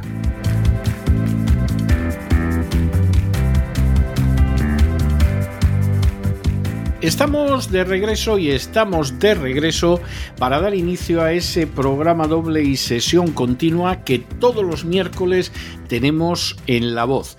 Ya saben ustedes que primero empezamos con la vida sana, con el naturismo, con la existencia saludable, con Elena Kalinikova y después damos un salto cualitativo y nos vamos a la salud de la mente, de la psique, con don Miguel Ángel Alcarria. Bueno, pues Elena ya ha llegado y vamos a ver qué nos cuenta hoy. Muy buenas noches, Elena. ¿Por dónde vas a ir hoy? Buenas noches, César. Pues en el programa de hoy vamos a hacer un recorrido por las plantas silvestres comestibles que crecen en el territorio español y los que destacan sobre todo por sus aportes nutricionales y usos medicinales. He escogido aquellas que son fáciles de encontrar y reconocer porque además no soy muy buena jardinera, ya que he crecido en la ciudad, al igual que me imagino que muchos de vosotros, pero desde hace varios años procuro incluir las plantas silvestres en mi alimentación y en la de mi niño por todos los beneficios realmente excepcionales que conllevan y que son inigualables a las plantas cultivadas tal y como lo hemos aprendido en el programa anterior. Así que a veces nos vamos de paseo por algún lado con mi niño por la montaña y así aprovechamos el tiempo tanto para desconectar, relajarse y respirar el aire puro como para traer algo de comida a casa. Y para empezar vamos a ver en líneas generales qué nos aporta cada parte de la planta silvestre. Pues en primer lugar me gustaría mm, hablar de frutos los frutos suelen ser ricos en clorofila, ácidos fenólicos, betacarotenos y muchos otros antioxidantes. Eh, pues me gustaría destacar al escaramujo por su riqueza en vitamina C, de hecho superior a los cítricos. Y también recuerdo, por ejemplo, uno de mis recuerdos de la infancia sobre mi abuelo que siempre preparaba infusiones de escaramujo prácticamente a diario y gozaba de muy buena salud. De hecho, no recuerdo que se resfriara jamás mientras yo era pequeña y otros frutos también son muy nutritivos como ocurre con el madroño, los arándanos que son muy eficaces en la cistitis y afecciones de garganta, moras, fresas, todas muy ricas en antioxidantes. Y además que los hacen muy recomendables en la alimentación para potenciar el sistema inmunitario. Luego voy a hablaros sobre las hojas. Son muy ricas en fibra, potasio, calcio y ácido fólico, que es la vitamina B9, eh, y es muy interesante para prevenir muchas enfermedades cardiovasculares que son una de las principales causas de mortalidad. Entonces, muchas plantas silvestres también tienen propiedades medicinales y son muy beneficiosas para el hígado o el riñón, órganos que nos ayudan a eliminar tóxicos de nuestro organismo. Y las hojas contienen muchos antioxidantes como la clorofila y los betacarotenos. También contienen mucílagos, que es un tipo de fibra que ayuda a reducir la tasa de colesterol y sirve de alimento a la flora intestinal, como por ejemplo podrían ser las hojas de yantén, que pueden equipararse en este aspecto a las semillas de chía. Y las flores, pues también son muy ricas en antioxidantes que están en los pigmentos vegetales que contienen. Además, también contienen mucílagos, sobre todo en las de violeta, caléndola, amapola y malva. Y entonces vamos a empezar con estas eh, plantas silvestres que podemos encontrar fácilmente. Pues en primer lugar me gustaría hablar de la borraja. Es una planta fuerte que abunda tanto por el norte como por el sur de España y ama los descampados, las ruinas y los bordes de senderos. Por eso se le ve en muchas esquinas de las ciudades. De la borraja se utilizan las flores, las hojas y el tallo de las plantas que todavía no han florecido. ¿Y cómo se utiliza? Pues hay que limpiar bien la verdura y quitarle los hilos o pelitos que tiene su tallo. A mí personalmente la borraja me gusta mucho. ¿Sí? No, no la encuentro aquí ni loco, pero, pero la borraja yo la recuerdo como una, una de las verduras que me gustaba mucho cuando vivía en España todavía. Pues eso está muy bien, porque muy pocas veces algo que sabe bien también es bueno para la salud y por lo tanto muchas veces la gente, pues en su mayoría opta por comer cosas sabrosas, pero intenta evitar todas las verduras y me alegra mucho saber que a ti sí que te gusta. Pues hoy vamos a ver más sobre esta planta. Eh, de hecho, es muy difícil confundirla con otras plantas, sobre todo cuando está en floración. La flor es muy llamativa, y la forman cinco pétalos dispuestos en forma de estrella. Es súper bonita además, de color azul intenso con la base blanca. Hay varias maneras de consumir la borraja, por ejemplo, frescas en ensaladas, en jugos, en infusiones o en platos calientes, por ejemplo, con patatas o almejas. Hay una gran variedad, de hecho, de platos muy sabrosos que se puede hacer pues no solamente se ingiere la hoja y el tallo, las flores de la borraja se han empleado en confitería también. Son utilizadas asimismo como saborizantes, principalmente de bebidas.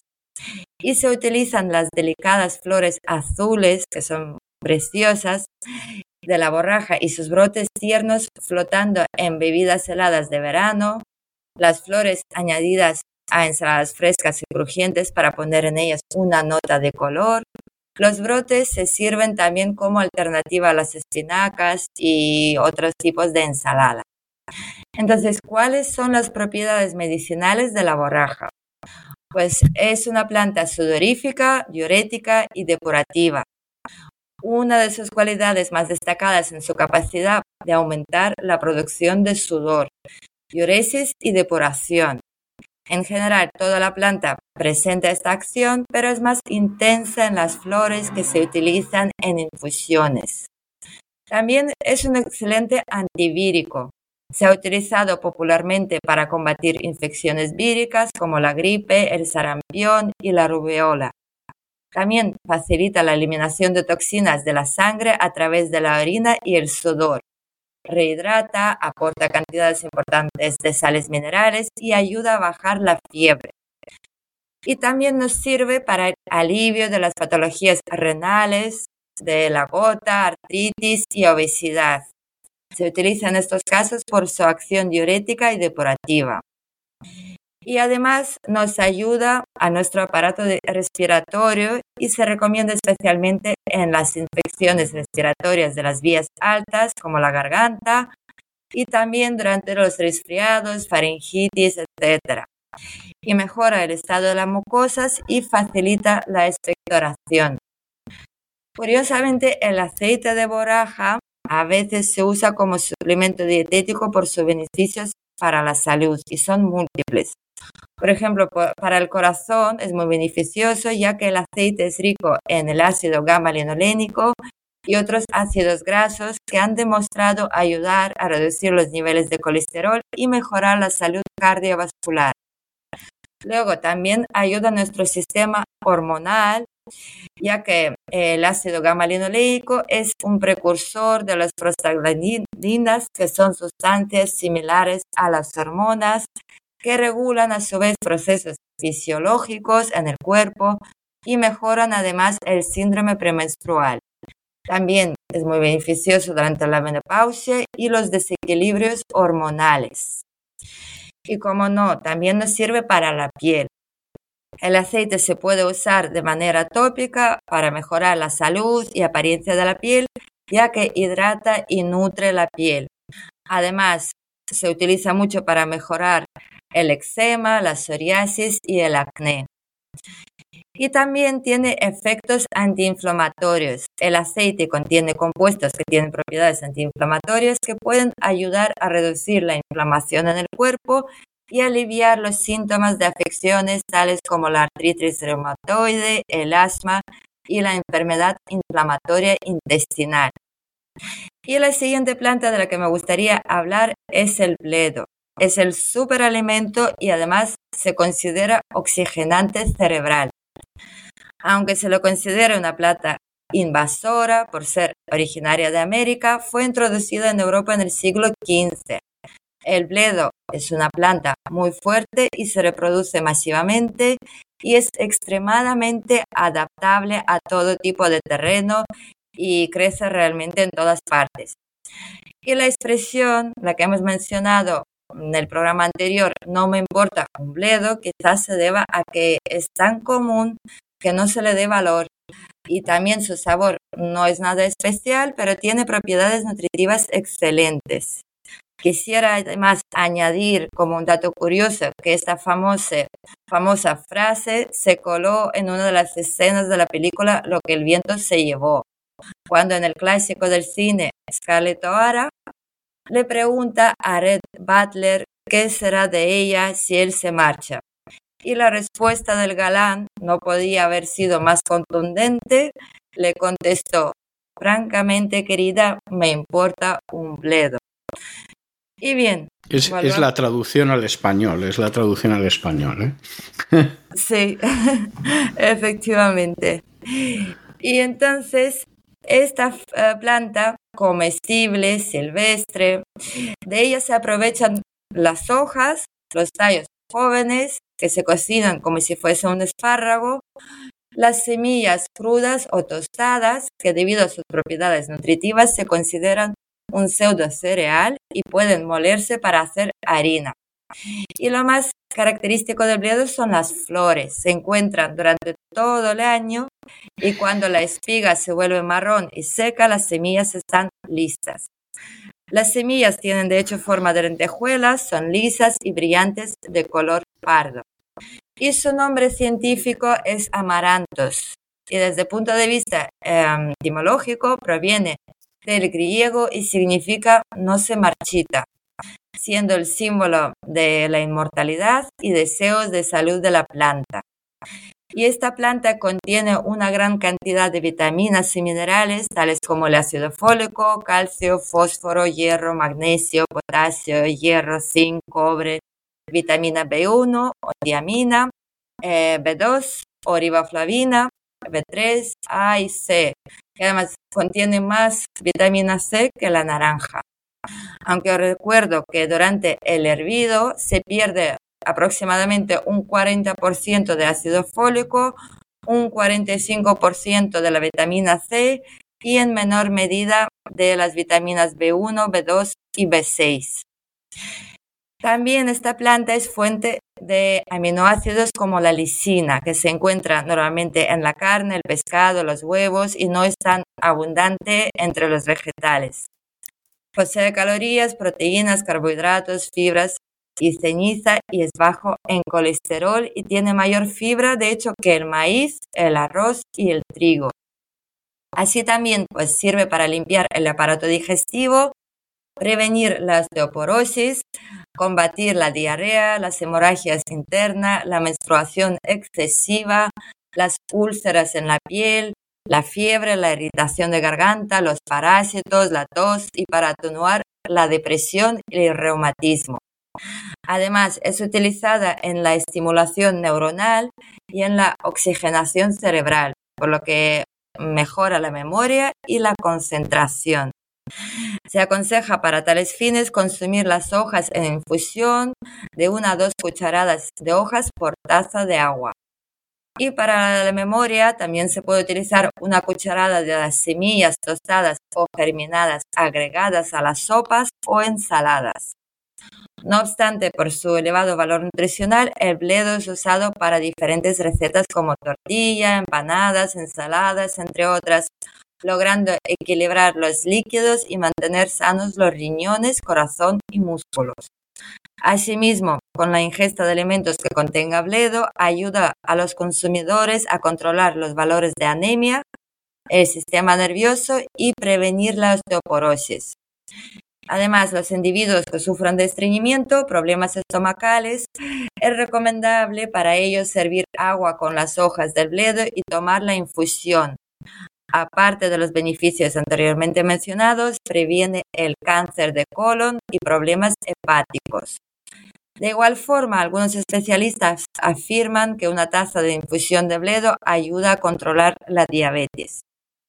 Personalmente yo pues procuro consumir el amaranto en forma de germinados y así todas sus propiedades se multiplican. Un dato curioso es que el amaranto además fue seleccionado para formar parte de la dieta de los astronautas por sus propiedades nutritivas.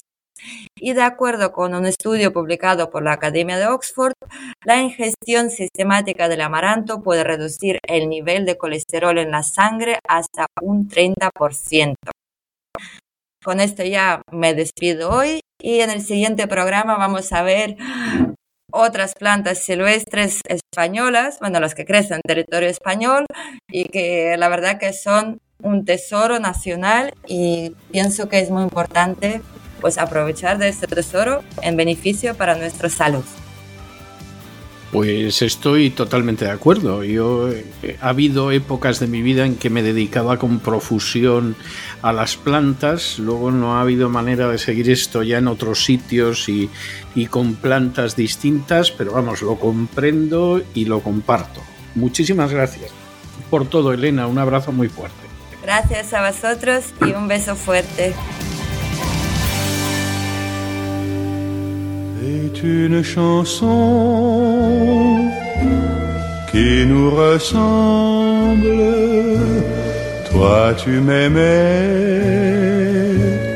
et je t'aimais. Nous vivions tous. La psicoteca con Miguel Ángel Alcarria. Toi qui m'aimais, moi qui t'aimais. Mais la vie sépare ceux qui s'aiment. Estamos de regreso y estamos de regreso para esa segunda parte de nuestro programa doble y sesión continua que todos los miércoles aquí en La Voz dedicamos a la salud. Ya hemos tenido con nosotros a Elena Kalinikova, que como siempre, como siempre nos habla de, esa, de ese naturismo, de esa vida sana, de esa existencia saludable. Y luego ya saben ustedes que damos un salto cualitativo y nos plantamos en la salud mental, en la salud de la psique y ahí, desde luego, quien nos ayuda es don Miguel Ángel Alcarria, que ya está con nosotros. Muy buenas noches, don Miguel Ángel. ¿Por dónde vamos a ir hoy? Muy buenas noches, don César. Muy buenas noches, audiencia de la voz. En la psicoteca mostramos nuestro amor por la psicología, por descubrir los entresijos de la mente humana y también disfrutamos abordando temas que tienen que ver con la salud y el bienestar de nuestra psique. Y para entender nuestra psique debemos entender que el ser humano es un ser biopsicosocial. ¿Qué quiere decir eso? Que existe una innegable interrelación entre lo biológico, lo psicológico y lo social. Cada elemento de nuestro ser influye de forma inevitable en los otros dos y entre ellos se retroalimentan. En este sentido, tanto para entender el estado de una persona como para lograr su bienestar como psicólogos, es necesario que comprendamos e integremos en nuestra comprensión del caso y en el proceso terapéutico estos tres aspectos que conforman al ser humano. Si trabajamos un caso con crisis recurrentes de ansiedad, por ejemplo, y le ayudamos a adquirir herramientas para hacer frente a esos episodios, pero no abordamos lo que causa esta ansiedad, el contexto, que puede ser el trabajo, la familia, las amistades, pues nos estaremos dejando un elemento importante de la terapia. Y lo mismo le sucede a ese médico que ofrece ansiolíticos, eh, se enfoca solo en lo biológico, pero obvia qué tipo de pensamientos predisponen a la persona a desarrollar esos episodios, esas crisis de ansiedad y que eh, para nada eh, se interesa en el entorno, en el contexto en el que vive la persona, que no solo afecta a la persona, sino que también eh, pues se ve afectado por la persona en sí. Así que existe una relación bidireccional. Es necesario, por tanto, contemplar estos tres elementos y analizar cómo se relacionan y qué peso juegan eh, entre ellos, en cada caso va a ser diferente. Por tanto, lo que vamos a, necesitar es eh, comprender las relaciones de causalidad que se establecen entre ellos para poder afrontar la situación desde una perspectiva terapéutica y reparadora, interviniendo en estos tres elementos del ser humano. Pues una visión parcial de la, de la persona pues nos hará incapaces de poder ayudarla. Entendiendo esto, que el ser humano es un ser biopsicosocial, hoy en la psicoteca vamos a hablar acerca de la relación que existe entre nuestro sistema digestivo y nuestra salud mental, nuestras emociones, así como la relación que existe a la inversa entre nuestra salud mental, nuestras emociones y nuestro sistema digestivo, que es muy sensible a nuestras emociones, aunque en ocasiones no nos lo parezca, pero sí que es verdad que, bueno, cuando estamos más ansiosos, más estresados, sí nos damos cuenta de que a lo mejor, pues no sé, vamos más estreñidos, etcétera. O sea, sí que eh, si prestamos un poquito de atención, nos podemos dar cuenta de esa relación.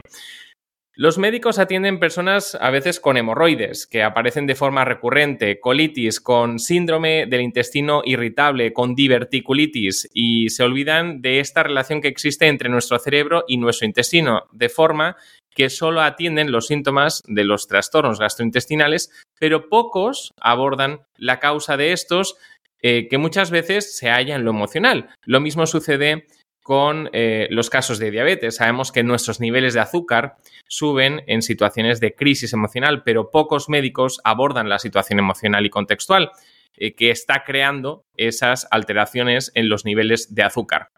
Eh, y por tanto, la cuestión es volver a la idea de somos seres biopsicosociales. Y teniendo esto claro, es que en la sección de hoy la hemos querido titular Somos lo que comemos, porque tenemos muy clara la relación que existe entre nuestras emociones y la forma en que comemos.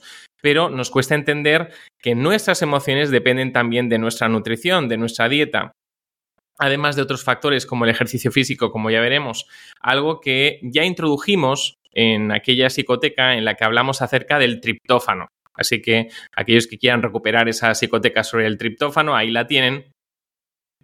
Hablamos sobre eso en esa psicoteca y hablamos de cómo incluir alimentos ricos en triptófano en nuestra dieta. Eh, al incluirlos nos puede ayudar emocionalmente. En otras psicotecas también ya hablamos acerca de esta relación entre nuestras emociones y la forma en que comemos, de cómo eh, nuestro sistema nuestro metabolismo requiere azúcares, carbohidratos, cuando se encuentra en medio de un proceso de estrés y ansiedad, porque nuestro cuerpo entiende que está delante de una amenaza y por tanto lo que busca es aportar la mayor cantidad posible de azúcar eh, para preparar a los músculos y al cuerpo entero para una situación de lucha o huida. Este es el motivo por el que las personas diabéticas o o las personas con elevada resistencia a la insulina, eh, pues eh, tienen mayores dificultades para que su cuerpo regule sus niveles de azúcar. Sus niveles de glucosa se elevan cuando se encuentran en situaciones de estrés. En este caso, aunque no coman de más, eh, aunque no coman esos azúcares que el cuerpo les está demandando, porque el cuerpo tiene otros mecanismos para acceder a esos azúcares que cree que va a necesitar, convirtiendo las grasas que son las reservas de nuestro cuerpo en azúcar. Por tanto, nuestro estado anímico influye en nuestra forma de comer, en nuestra dieta, y tiene la capacidad de influir en ciertas patologías agravándolas, tales como la diabetes o la obesidad. En el caso de personas sin patología, podemos decir, con respecto a la relación entre este estado anímico y eh, la dieta, que las funciones gastrointestinales, como el apetito, la saciedad, la digestión, la absorción de nutrientes e inclusive la evacuación, pues eh, se ven todas ellas afectadas por las emociones negativas. Así, eh, de este modo, cuidar de nuestras emociones es cuidar del bienestar global de nuestro cuerpo, porque de otro modo, si no cuidamos de nuestras emociones, lo que sucede muchas veces en los casos de obesidad es que esa dieta alta en azúcares, donde se suele consumir eh, mucho producto procesado, envasado, bollería, pues se convierte en una adicción, ya que la ingesta de alimentos ricos en energía produce una alta recompensa a nivel cerebral, estimulando las vías dopaminérgicas, liberando dopamina, esa sustancia cerebral de la que hemos hablado ya en otras ocasiones, eh, sobre todo relacionándola con las adicciones. Y esta dopamina, además, interfiere en el sistema de saciedad, de forma que realmente la persona no sabe ni cómo ni cuándo parar. Siente un impulso emocional constante de consumir azúcar, convirtiéndose así en un comedor emocional que repetirá el consumo de estos alimentos para experimentar placer, llevándole a comer en exceso. Placer, pero no bienestar, porque son dos cosas diferentes. Todo esto debido a que la recompensa a corto plazo de estos alimentos se convierte en algo más poderoso que el beneficio a largo plazo de comer alimentos saludables.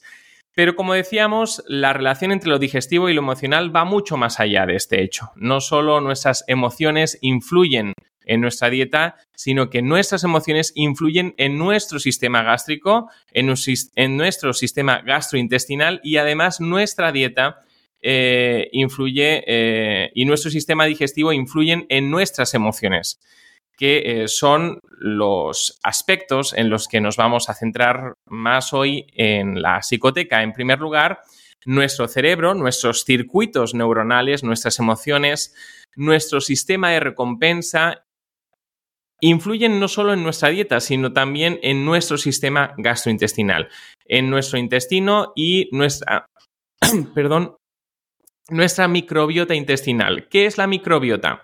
Son los microorganismos que sobre todo se albergan en nuestro intestino, que eh, forman la flora intestinal y que tienen una función protectora contra patógenos y toxinas. Son los microorganismos que nos protegen de infecciones y que regulan no solo nuestro sistema digestivo, sino también nuestro sistema inmunológico. Por tanto, la microbiota eh, tiene la capacidad de influir en nuestro estado de salud global. No debemos menospreciar el papel que cumplen estos microorganismos en, nuestra salud. Nuestro intestino alberga casi 100 billones de microorganismos y la microbiota regula mm, no solo eh, regula la, motilidad intestinal, sino que además regula el equilibrio metabólico, regula niveles de azúcar, regula eh, el sistema inmunológico, regula por tanto los procesos inflamatorios modula eh, las emociones y modula el funcionamiento de nuestras funciones cognitivas, algo de lo que hablaremos ahora eh, en breve, ¿no? Y factores como la alimentación, el uso de antibióticos, el estrés o la dieta pueden influir en la composición y salud de nuestra microbiota. Así que en lo que nos concierne a los psicólogos, la salud mental tiene el poder de incidir directamente en la salud global de nuestro cuerpo. De esta forma, las emociones negativas tienen el poder de producir un desequilibrio de nuestros intestinos entre las bacterias beneficiosas y las que no lo son. ¿Cómo sucede esto? Las hormonas relacionadas con el estrés, cortisol, adrenalina, noradrenalina, promueven el crecimiento bacteriano de patógenos en nuestro intestino y promueven la síntesis de citoquinas proinflamatorias que en el corto plazo facilita eh, la pérdida de la integridad de la mucosa intestinal, permitiendo que bacterias y toxinas puedan penetrar y en el largo plazo pueden derivar en enfermedad crónica. Y este proceso inflamatorio eh, no se quedará solo en el cuerpo, sino que eh, puede llegar a nuestro cerebro según investigaciones recientes. Esta es la razón por la que guardar eh, nuestras emociones no, no, no guardárnoslas eh, dentro y no expresarlas. Entendamos bien el concepto. Guardar nuestro corazón, cuidar de nuestras emociones es proteger también nuestra vida. Pero la cosa va mucho más allá porque no solo nuestras emociones tienen un impacto en nuestra flora intestinal, sino que nuestro sistema digestivo y nuestro sistema endocrino también tiene un impacto sobre nuestro cerebro y sobre nuestra salud mental. La ciencia ha podido comprobar de forma sobrada que los microbios gastrointestinales, la microbiota, están relacionados con el estado de ánimo en adultos sin trastornos de estado de ánimo diagnosticados, o sea, en personas normales. Influye en cualquier persona. Y lo mismo sucede con los menores de edad. Se encuentran, en este caso, los mismos resultados. Esto es debido a que ciertas bacterias intestinales nos ayudan a sintetizar cierto tipo de neurotransmisores, regulando así desde nuestra sensación de saciedad hasta nuestras emociones, así como eh, nuestra nuestras capacidades cognitivas, las cuales se pueden ver afectadas directamente también por el factor emocional. Es importante entonces que entendamos esto. Eh, cuidando nuestras emociones, cuidamos de nuestro intestino y prevenimos enfermedades crónicas. Y, y cuidando de nuestro intestino, cuidamos de nuestra salud mental a niveles que además pues todavía se están investigando. Apenas yo creo que sabemos poquito sobre el tema, pero en los próximos años vamos a poder llegar a, saber mucho más. Lo que sí sabemos eh, hasta el momento es que la microbiota intestinal modula el comportamiento emocional, por ende, eh, también afecta a nuestra forma de percibir el mundo, modula nuestros procesos cerebrales como la memoria y nuestra capacidad para tomar eh, decisiones y modula inclusive para que nos hagamos una idea del alcance que tiene cuidar de nuestra microbiota, modula la percepción del dolor. Claro está, vivimos en Occidente y la dieta occidental no mediterránea, eh, hay que hacer ese inciso, la mediterránea es mucho más sana, la dieta occidental no mediterránea, la más anglosajona, eh, contiene una composición rica en azúcares y grasas. ¿Cómo afecta esto a nuestra salud en general y a nuestra salud mental en particular? Pues bueno, los procesos inflamatorios de los que hablamos antes inciden de forma comprobada en el sueño, en los niveles eh, de melatonina y también en nuestra felicidad, en los niveles de triptófano y alteran además las vías neuronales involucradas en nuestros procesos de memoria y de toma de decisiones. En este sentido, podríamos llegar a decir que ciertas enfermedades mentales tienen claramente una vertiente metabólica que apenas se empieza a descubrir. Esto, por tanto, a los profesionales que pertenecemos a las ciencias de la salud, pues debería hacernos pensar. Eh, tanto nivel de especialización muchas veces nos hace perder una visión holística del ser humano. Eh, en este caso, eh, nos hace perder la vista de la relación existente entre alimento y estado psicológico. Estos hallazgos, como decíamos, son relativamente novedosos, sin embargo, la idea de conexión entre función intestinal y cerebro es sorprendentemente antigua. ¿no? Eh, ahí tenemos a William Beaumont, eh, un cirujano del ejército de Estados Unidos, que en 1830 escribió sobre la asociación entre el estado de ánimo y las secreciones gástricas en un paciente con fístula gastrocutánea. Sin embargo, eh, los niveles eh, elevados de especialización de las ciencias de la salud pues nos hacen muchas veces perder esa visión de interrelación porque aunque estudiemos eh, cada parte del cuerpo por separado, cada especialidad, lo que hace es estudiar una parte del cuerpo, la realidad es que todo está relacionado. Y estos hallazgos nos abren un amplio abanico de posibilidades a niveles de investigación. En primer lugar, cómo las composiciones transgénicas de los alimentos pueden alterar nuestra microbiota, alterando por tanto nuestra salud global, incluyendo también nuestra salud mental, pues hay algunos estudios que vinculan este tipo de alimentos con estas nuevas alergias alimentarias, entre otras cosas, ¿eh? y se ha postulado que los alimentos transgénicos podrían eh, jugar un papel eh, importante en la difusión de la resistencia a antibióticos. O sea que la resistencia a antibióticos no solo podría ser por el uso abusivo de los mismos, sino que también por el tipo de alimentos que a lo mejor estamos consumiendo podrían llegar a crear afecciones psicológicas producto de un proceso inflamatorio causado por esa alteración de la microbiota, estos eh, transgénicos. Esta es un área en la que la ciencia todavía debe abundar, investigar y seguro que llegaremos a la conclusión obvia ¿no? de que comer lo más natural posible, lo más natural que podamos, pues siempre es contribuir de forma positiva a nuestra salud. De las líneas de investigación abiertas más prometedoras con respecto a la microbiota y la salud mental tenemos dos. En primer lugar, hay una serie de estudios sobre el trastorno del espectro autista, cuyas cifras eh, lamentablemente no van sino al alza de forma incomprensible. Para los que no sepan qué es el TEA, el trastorno del espectro autista, es un trastorno del neurodesarrollo. Eh, que antes pues eh, hablábamos, diferenciábamos diferentes como el trastorno de Asperger, el, trastorno autista es también, eh, pero la cuestión es que ahora los hemos incluido todo en un continuo, ¿no? Por eso se habla de trastorno del espectro autista que eh, se caracteriza por problemas sociales, deterioro de la comunicación y a menudo va acompañado de síntomas conductuales, conductas repetitivas, alteraciones gastrointestinales y disfunción inmune. A pesar de su elevada prevalencia y de la carga que supone este tipo de enfermedades para las familias, ya que sus hijos requieren de una educación especial y de atenciones especiales, lo que sucede eh, es que la causa del TEA, su patogénesis, sigue siendo un gran misterio todavía. No se dedica.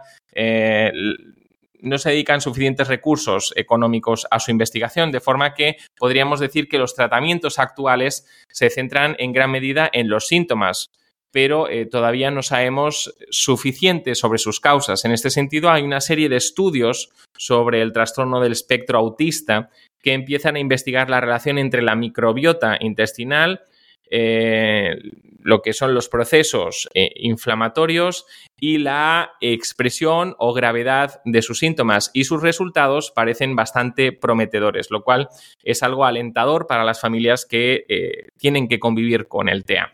Y en segundo lugar, hay otra línea de investigación también prometedora y relacionada con la microbiota intestinal y su influencia en las anomalías en el sistema de recompensa del trastorno por déficit de atención e hiperactividad.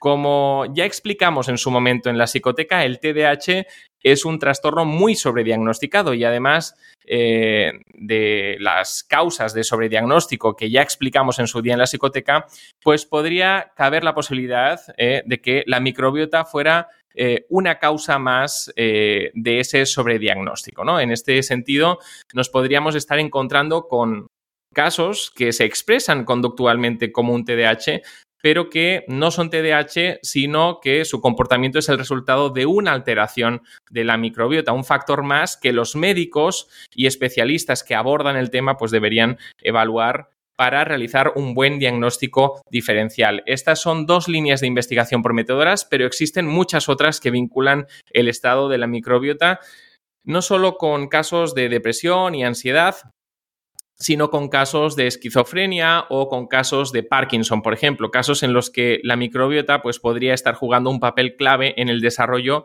de futuros tratamientos. No es que vayan a solucionar el tema de la alimentación todos estos problemas, pero puede que eh, pues contribuya de forma significativa y positiva en su tratamiento. Y lo que sí está claro es que cada vez más precisamos de una intervención mucho más interdisciplinar para abordar aquellos casos que hasta ahora eh, los hemos abordado de forma exclusiva desde la psicología. Esto es algo que puede dar mucho miedo a los profesionales que quieren apropiarse del tratamiento de ciertas patologías en exclusiva, pero que nadie se preocupe porque eh, nadie va a perder su trabajo, eh, porque tanto el psicólogo va a necesitar al médico y al nutricionista como el médico y el nutricionista van a necesitar al psicólogo. Todo esto para no perder esa visión holística pero científica del ser humano. Digo esto porque en ocasiones el término holístico ¿no? se asocia mucho a lo pseudocientífico, pero nada que ver con lo que estoy diciendo y proponiendo.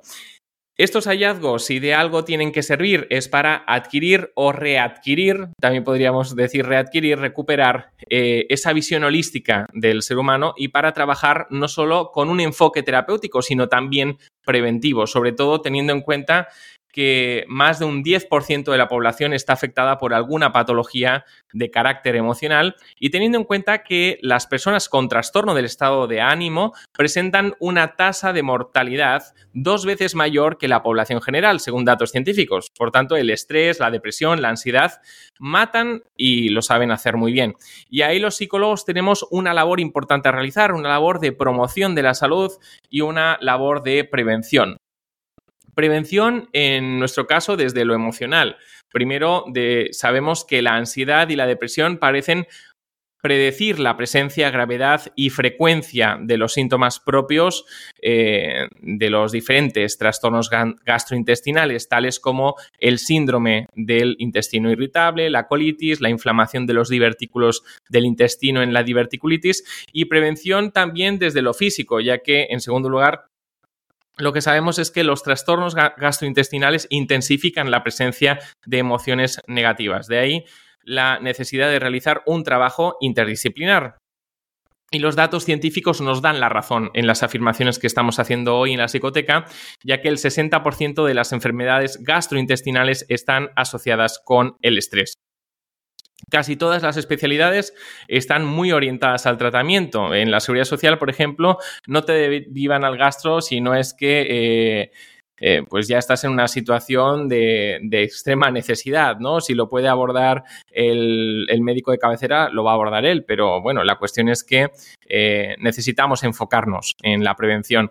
Y cuando la prevención no pueda tener lugar o no haya sido suficiente, ahí es donde, pues obviamente, interviene el tratamiento. En lo respectivo al tratamiento y al tema que nos atañe hoy, tenemos tres vías de trabajo que juntamente con lo emocional pueden mejorar nuestra salud intestinal y por tanto nuestra salud global, también nuestra salud mental.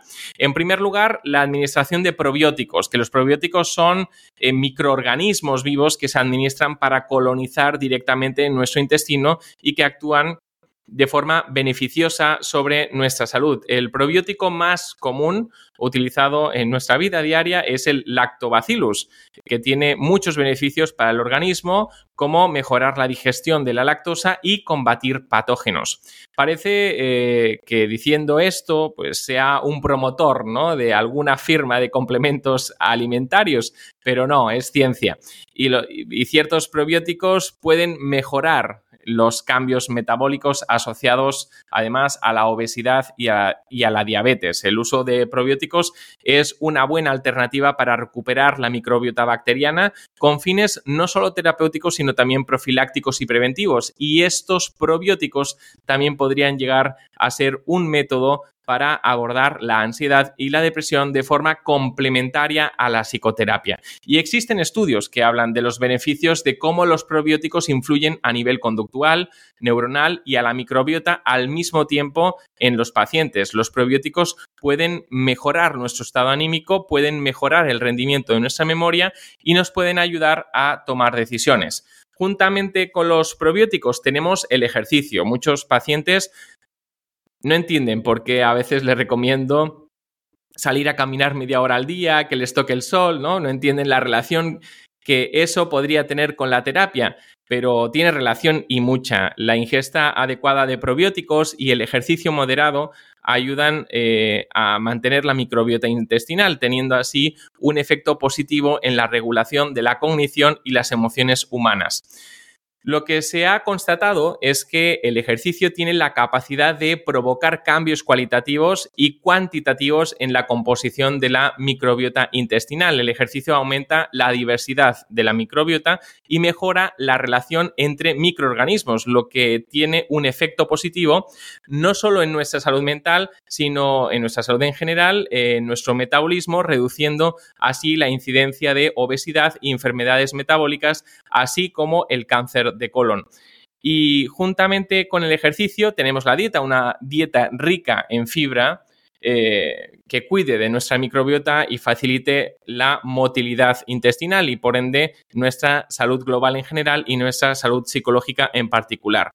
Llegados a este punto y para concluir, es cierto lo que dijo el sabio, que no hay cosa mejor para el hombre, sino que coma y beba y que su alma se alegre pero siempre hagámoslo de forma sana. Y con este consejo, don César, pues solo queda emplazar a nuestra audiencia a escucharnos la semana que viene en la psicoteca con buenos consejos como los que hemos presentado el día de hoy en La Voz como los que trae usted siempre, por otro lado, y además muy prácticos, siempre no se suele usted perder en teorías ni elucubraciones, sino que siempre entra en un terreno muy positivo y muy práctico. Yo le voy a dejar con un tema hoy que además pensaba dejárselo en la versión original en inglés, pero como el, autor del tema y el que interpretó el tema por primera vez hizo una versión española, pues le voy a dejar con la versión española. Es un tema que se llama Feelings, sentimientos, y que hablaba pues de cómo los sentimientos ya lo creo que afectan la vida de cada uno. En español la tradujeron como dime, por eso de que tenía las mismas sílabas que feelings y, y, en fin, pierde algo de esa fuerza original, pero me parecía bien recuperar la versión española. Muchísimas gracias por todo, don Miguel Ángel, y nos volvemos a encontrar la semana que viene. Un abrazo muy fuerte. Hasta la semana que viene.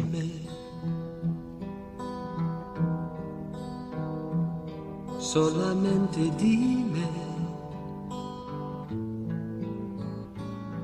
¿Cómo olvidar mis sentimientos de amor?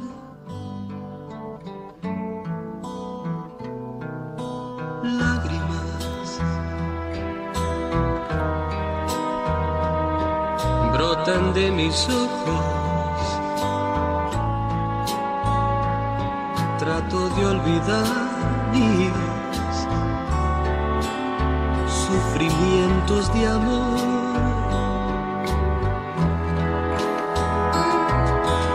Dime si siempre yo así te amé, porque ahora sé lo tonto que fui.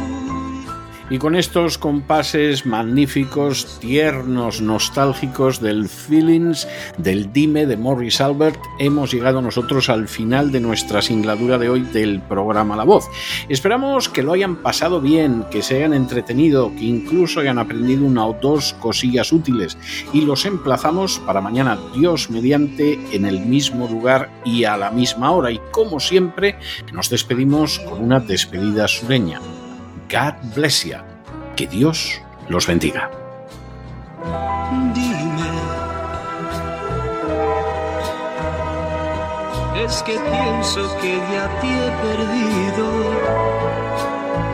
y presiento que sin ti mi vida no, no tiene razón.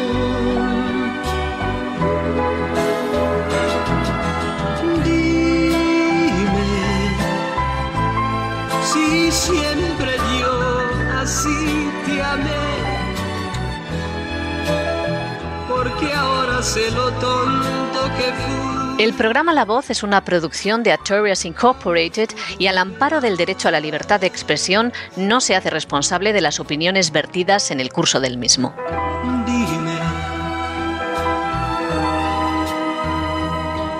es que pienso que he perdido y presiento que sin ti mi vida no, no tiene razón.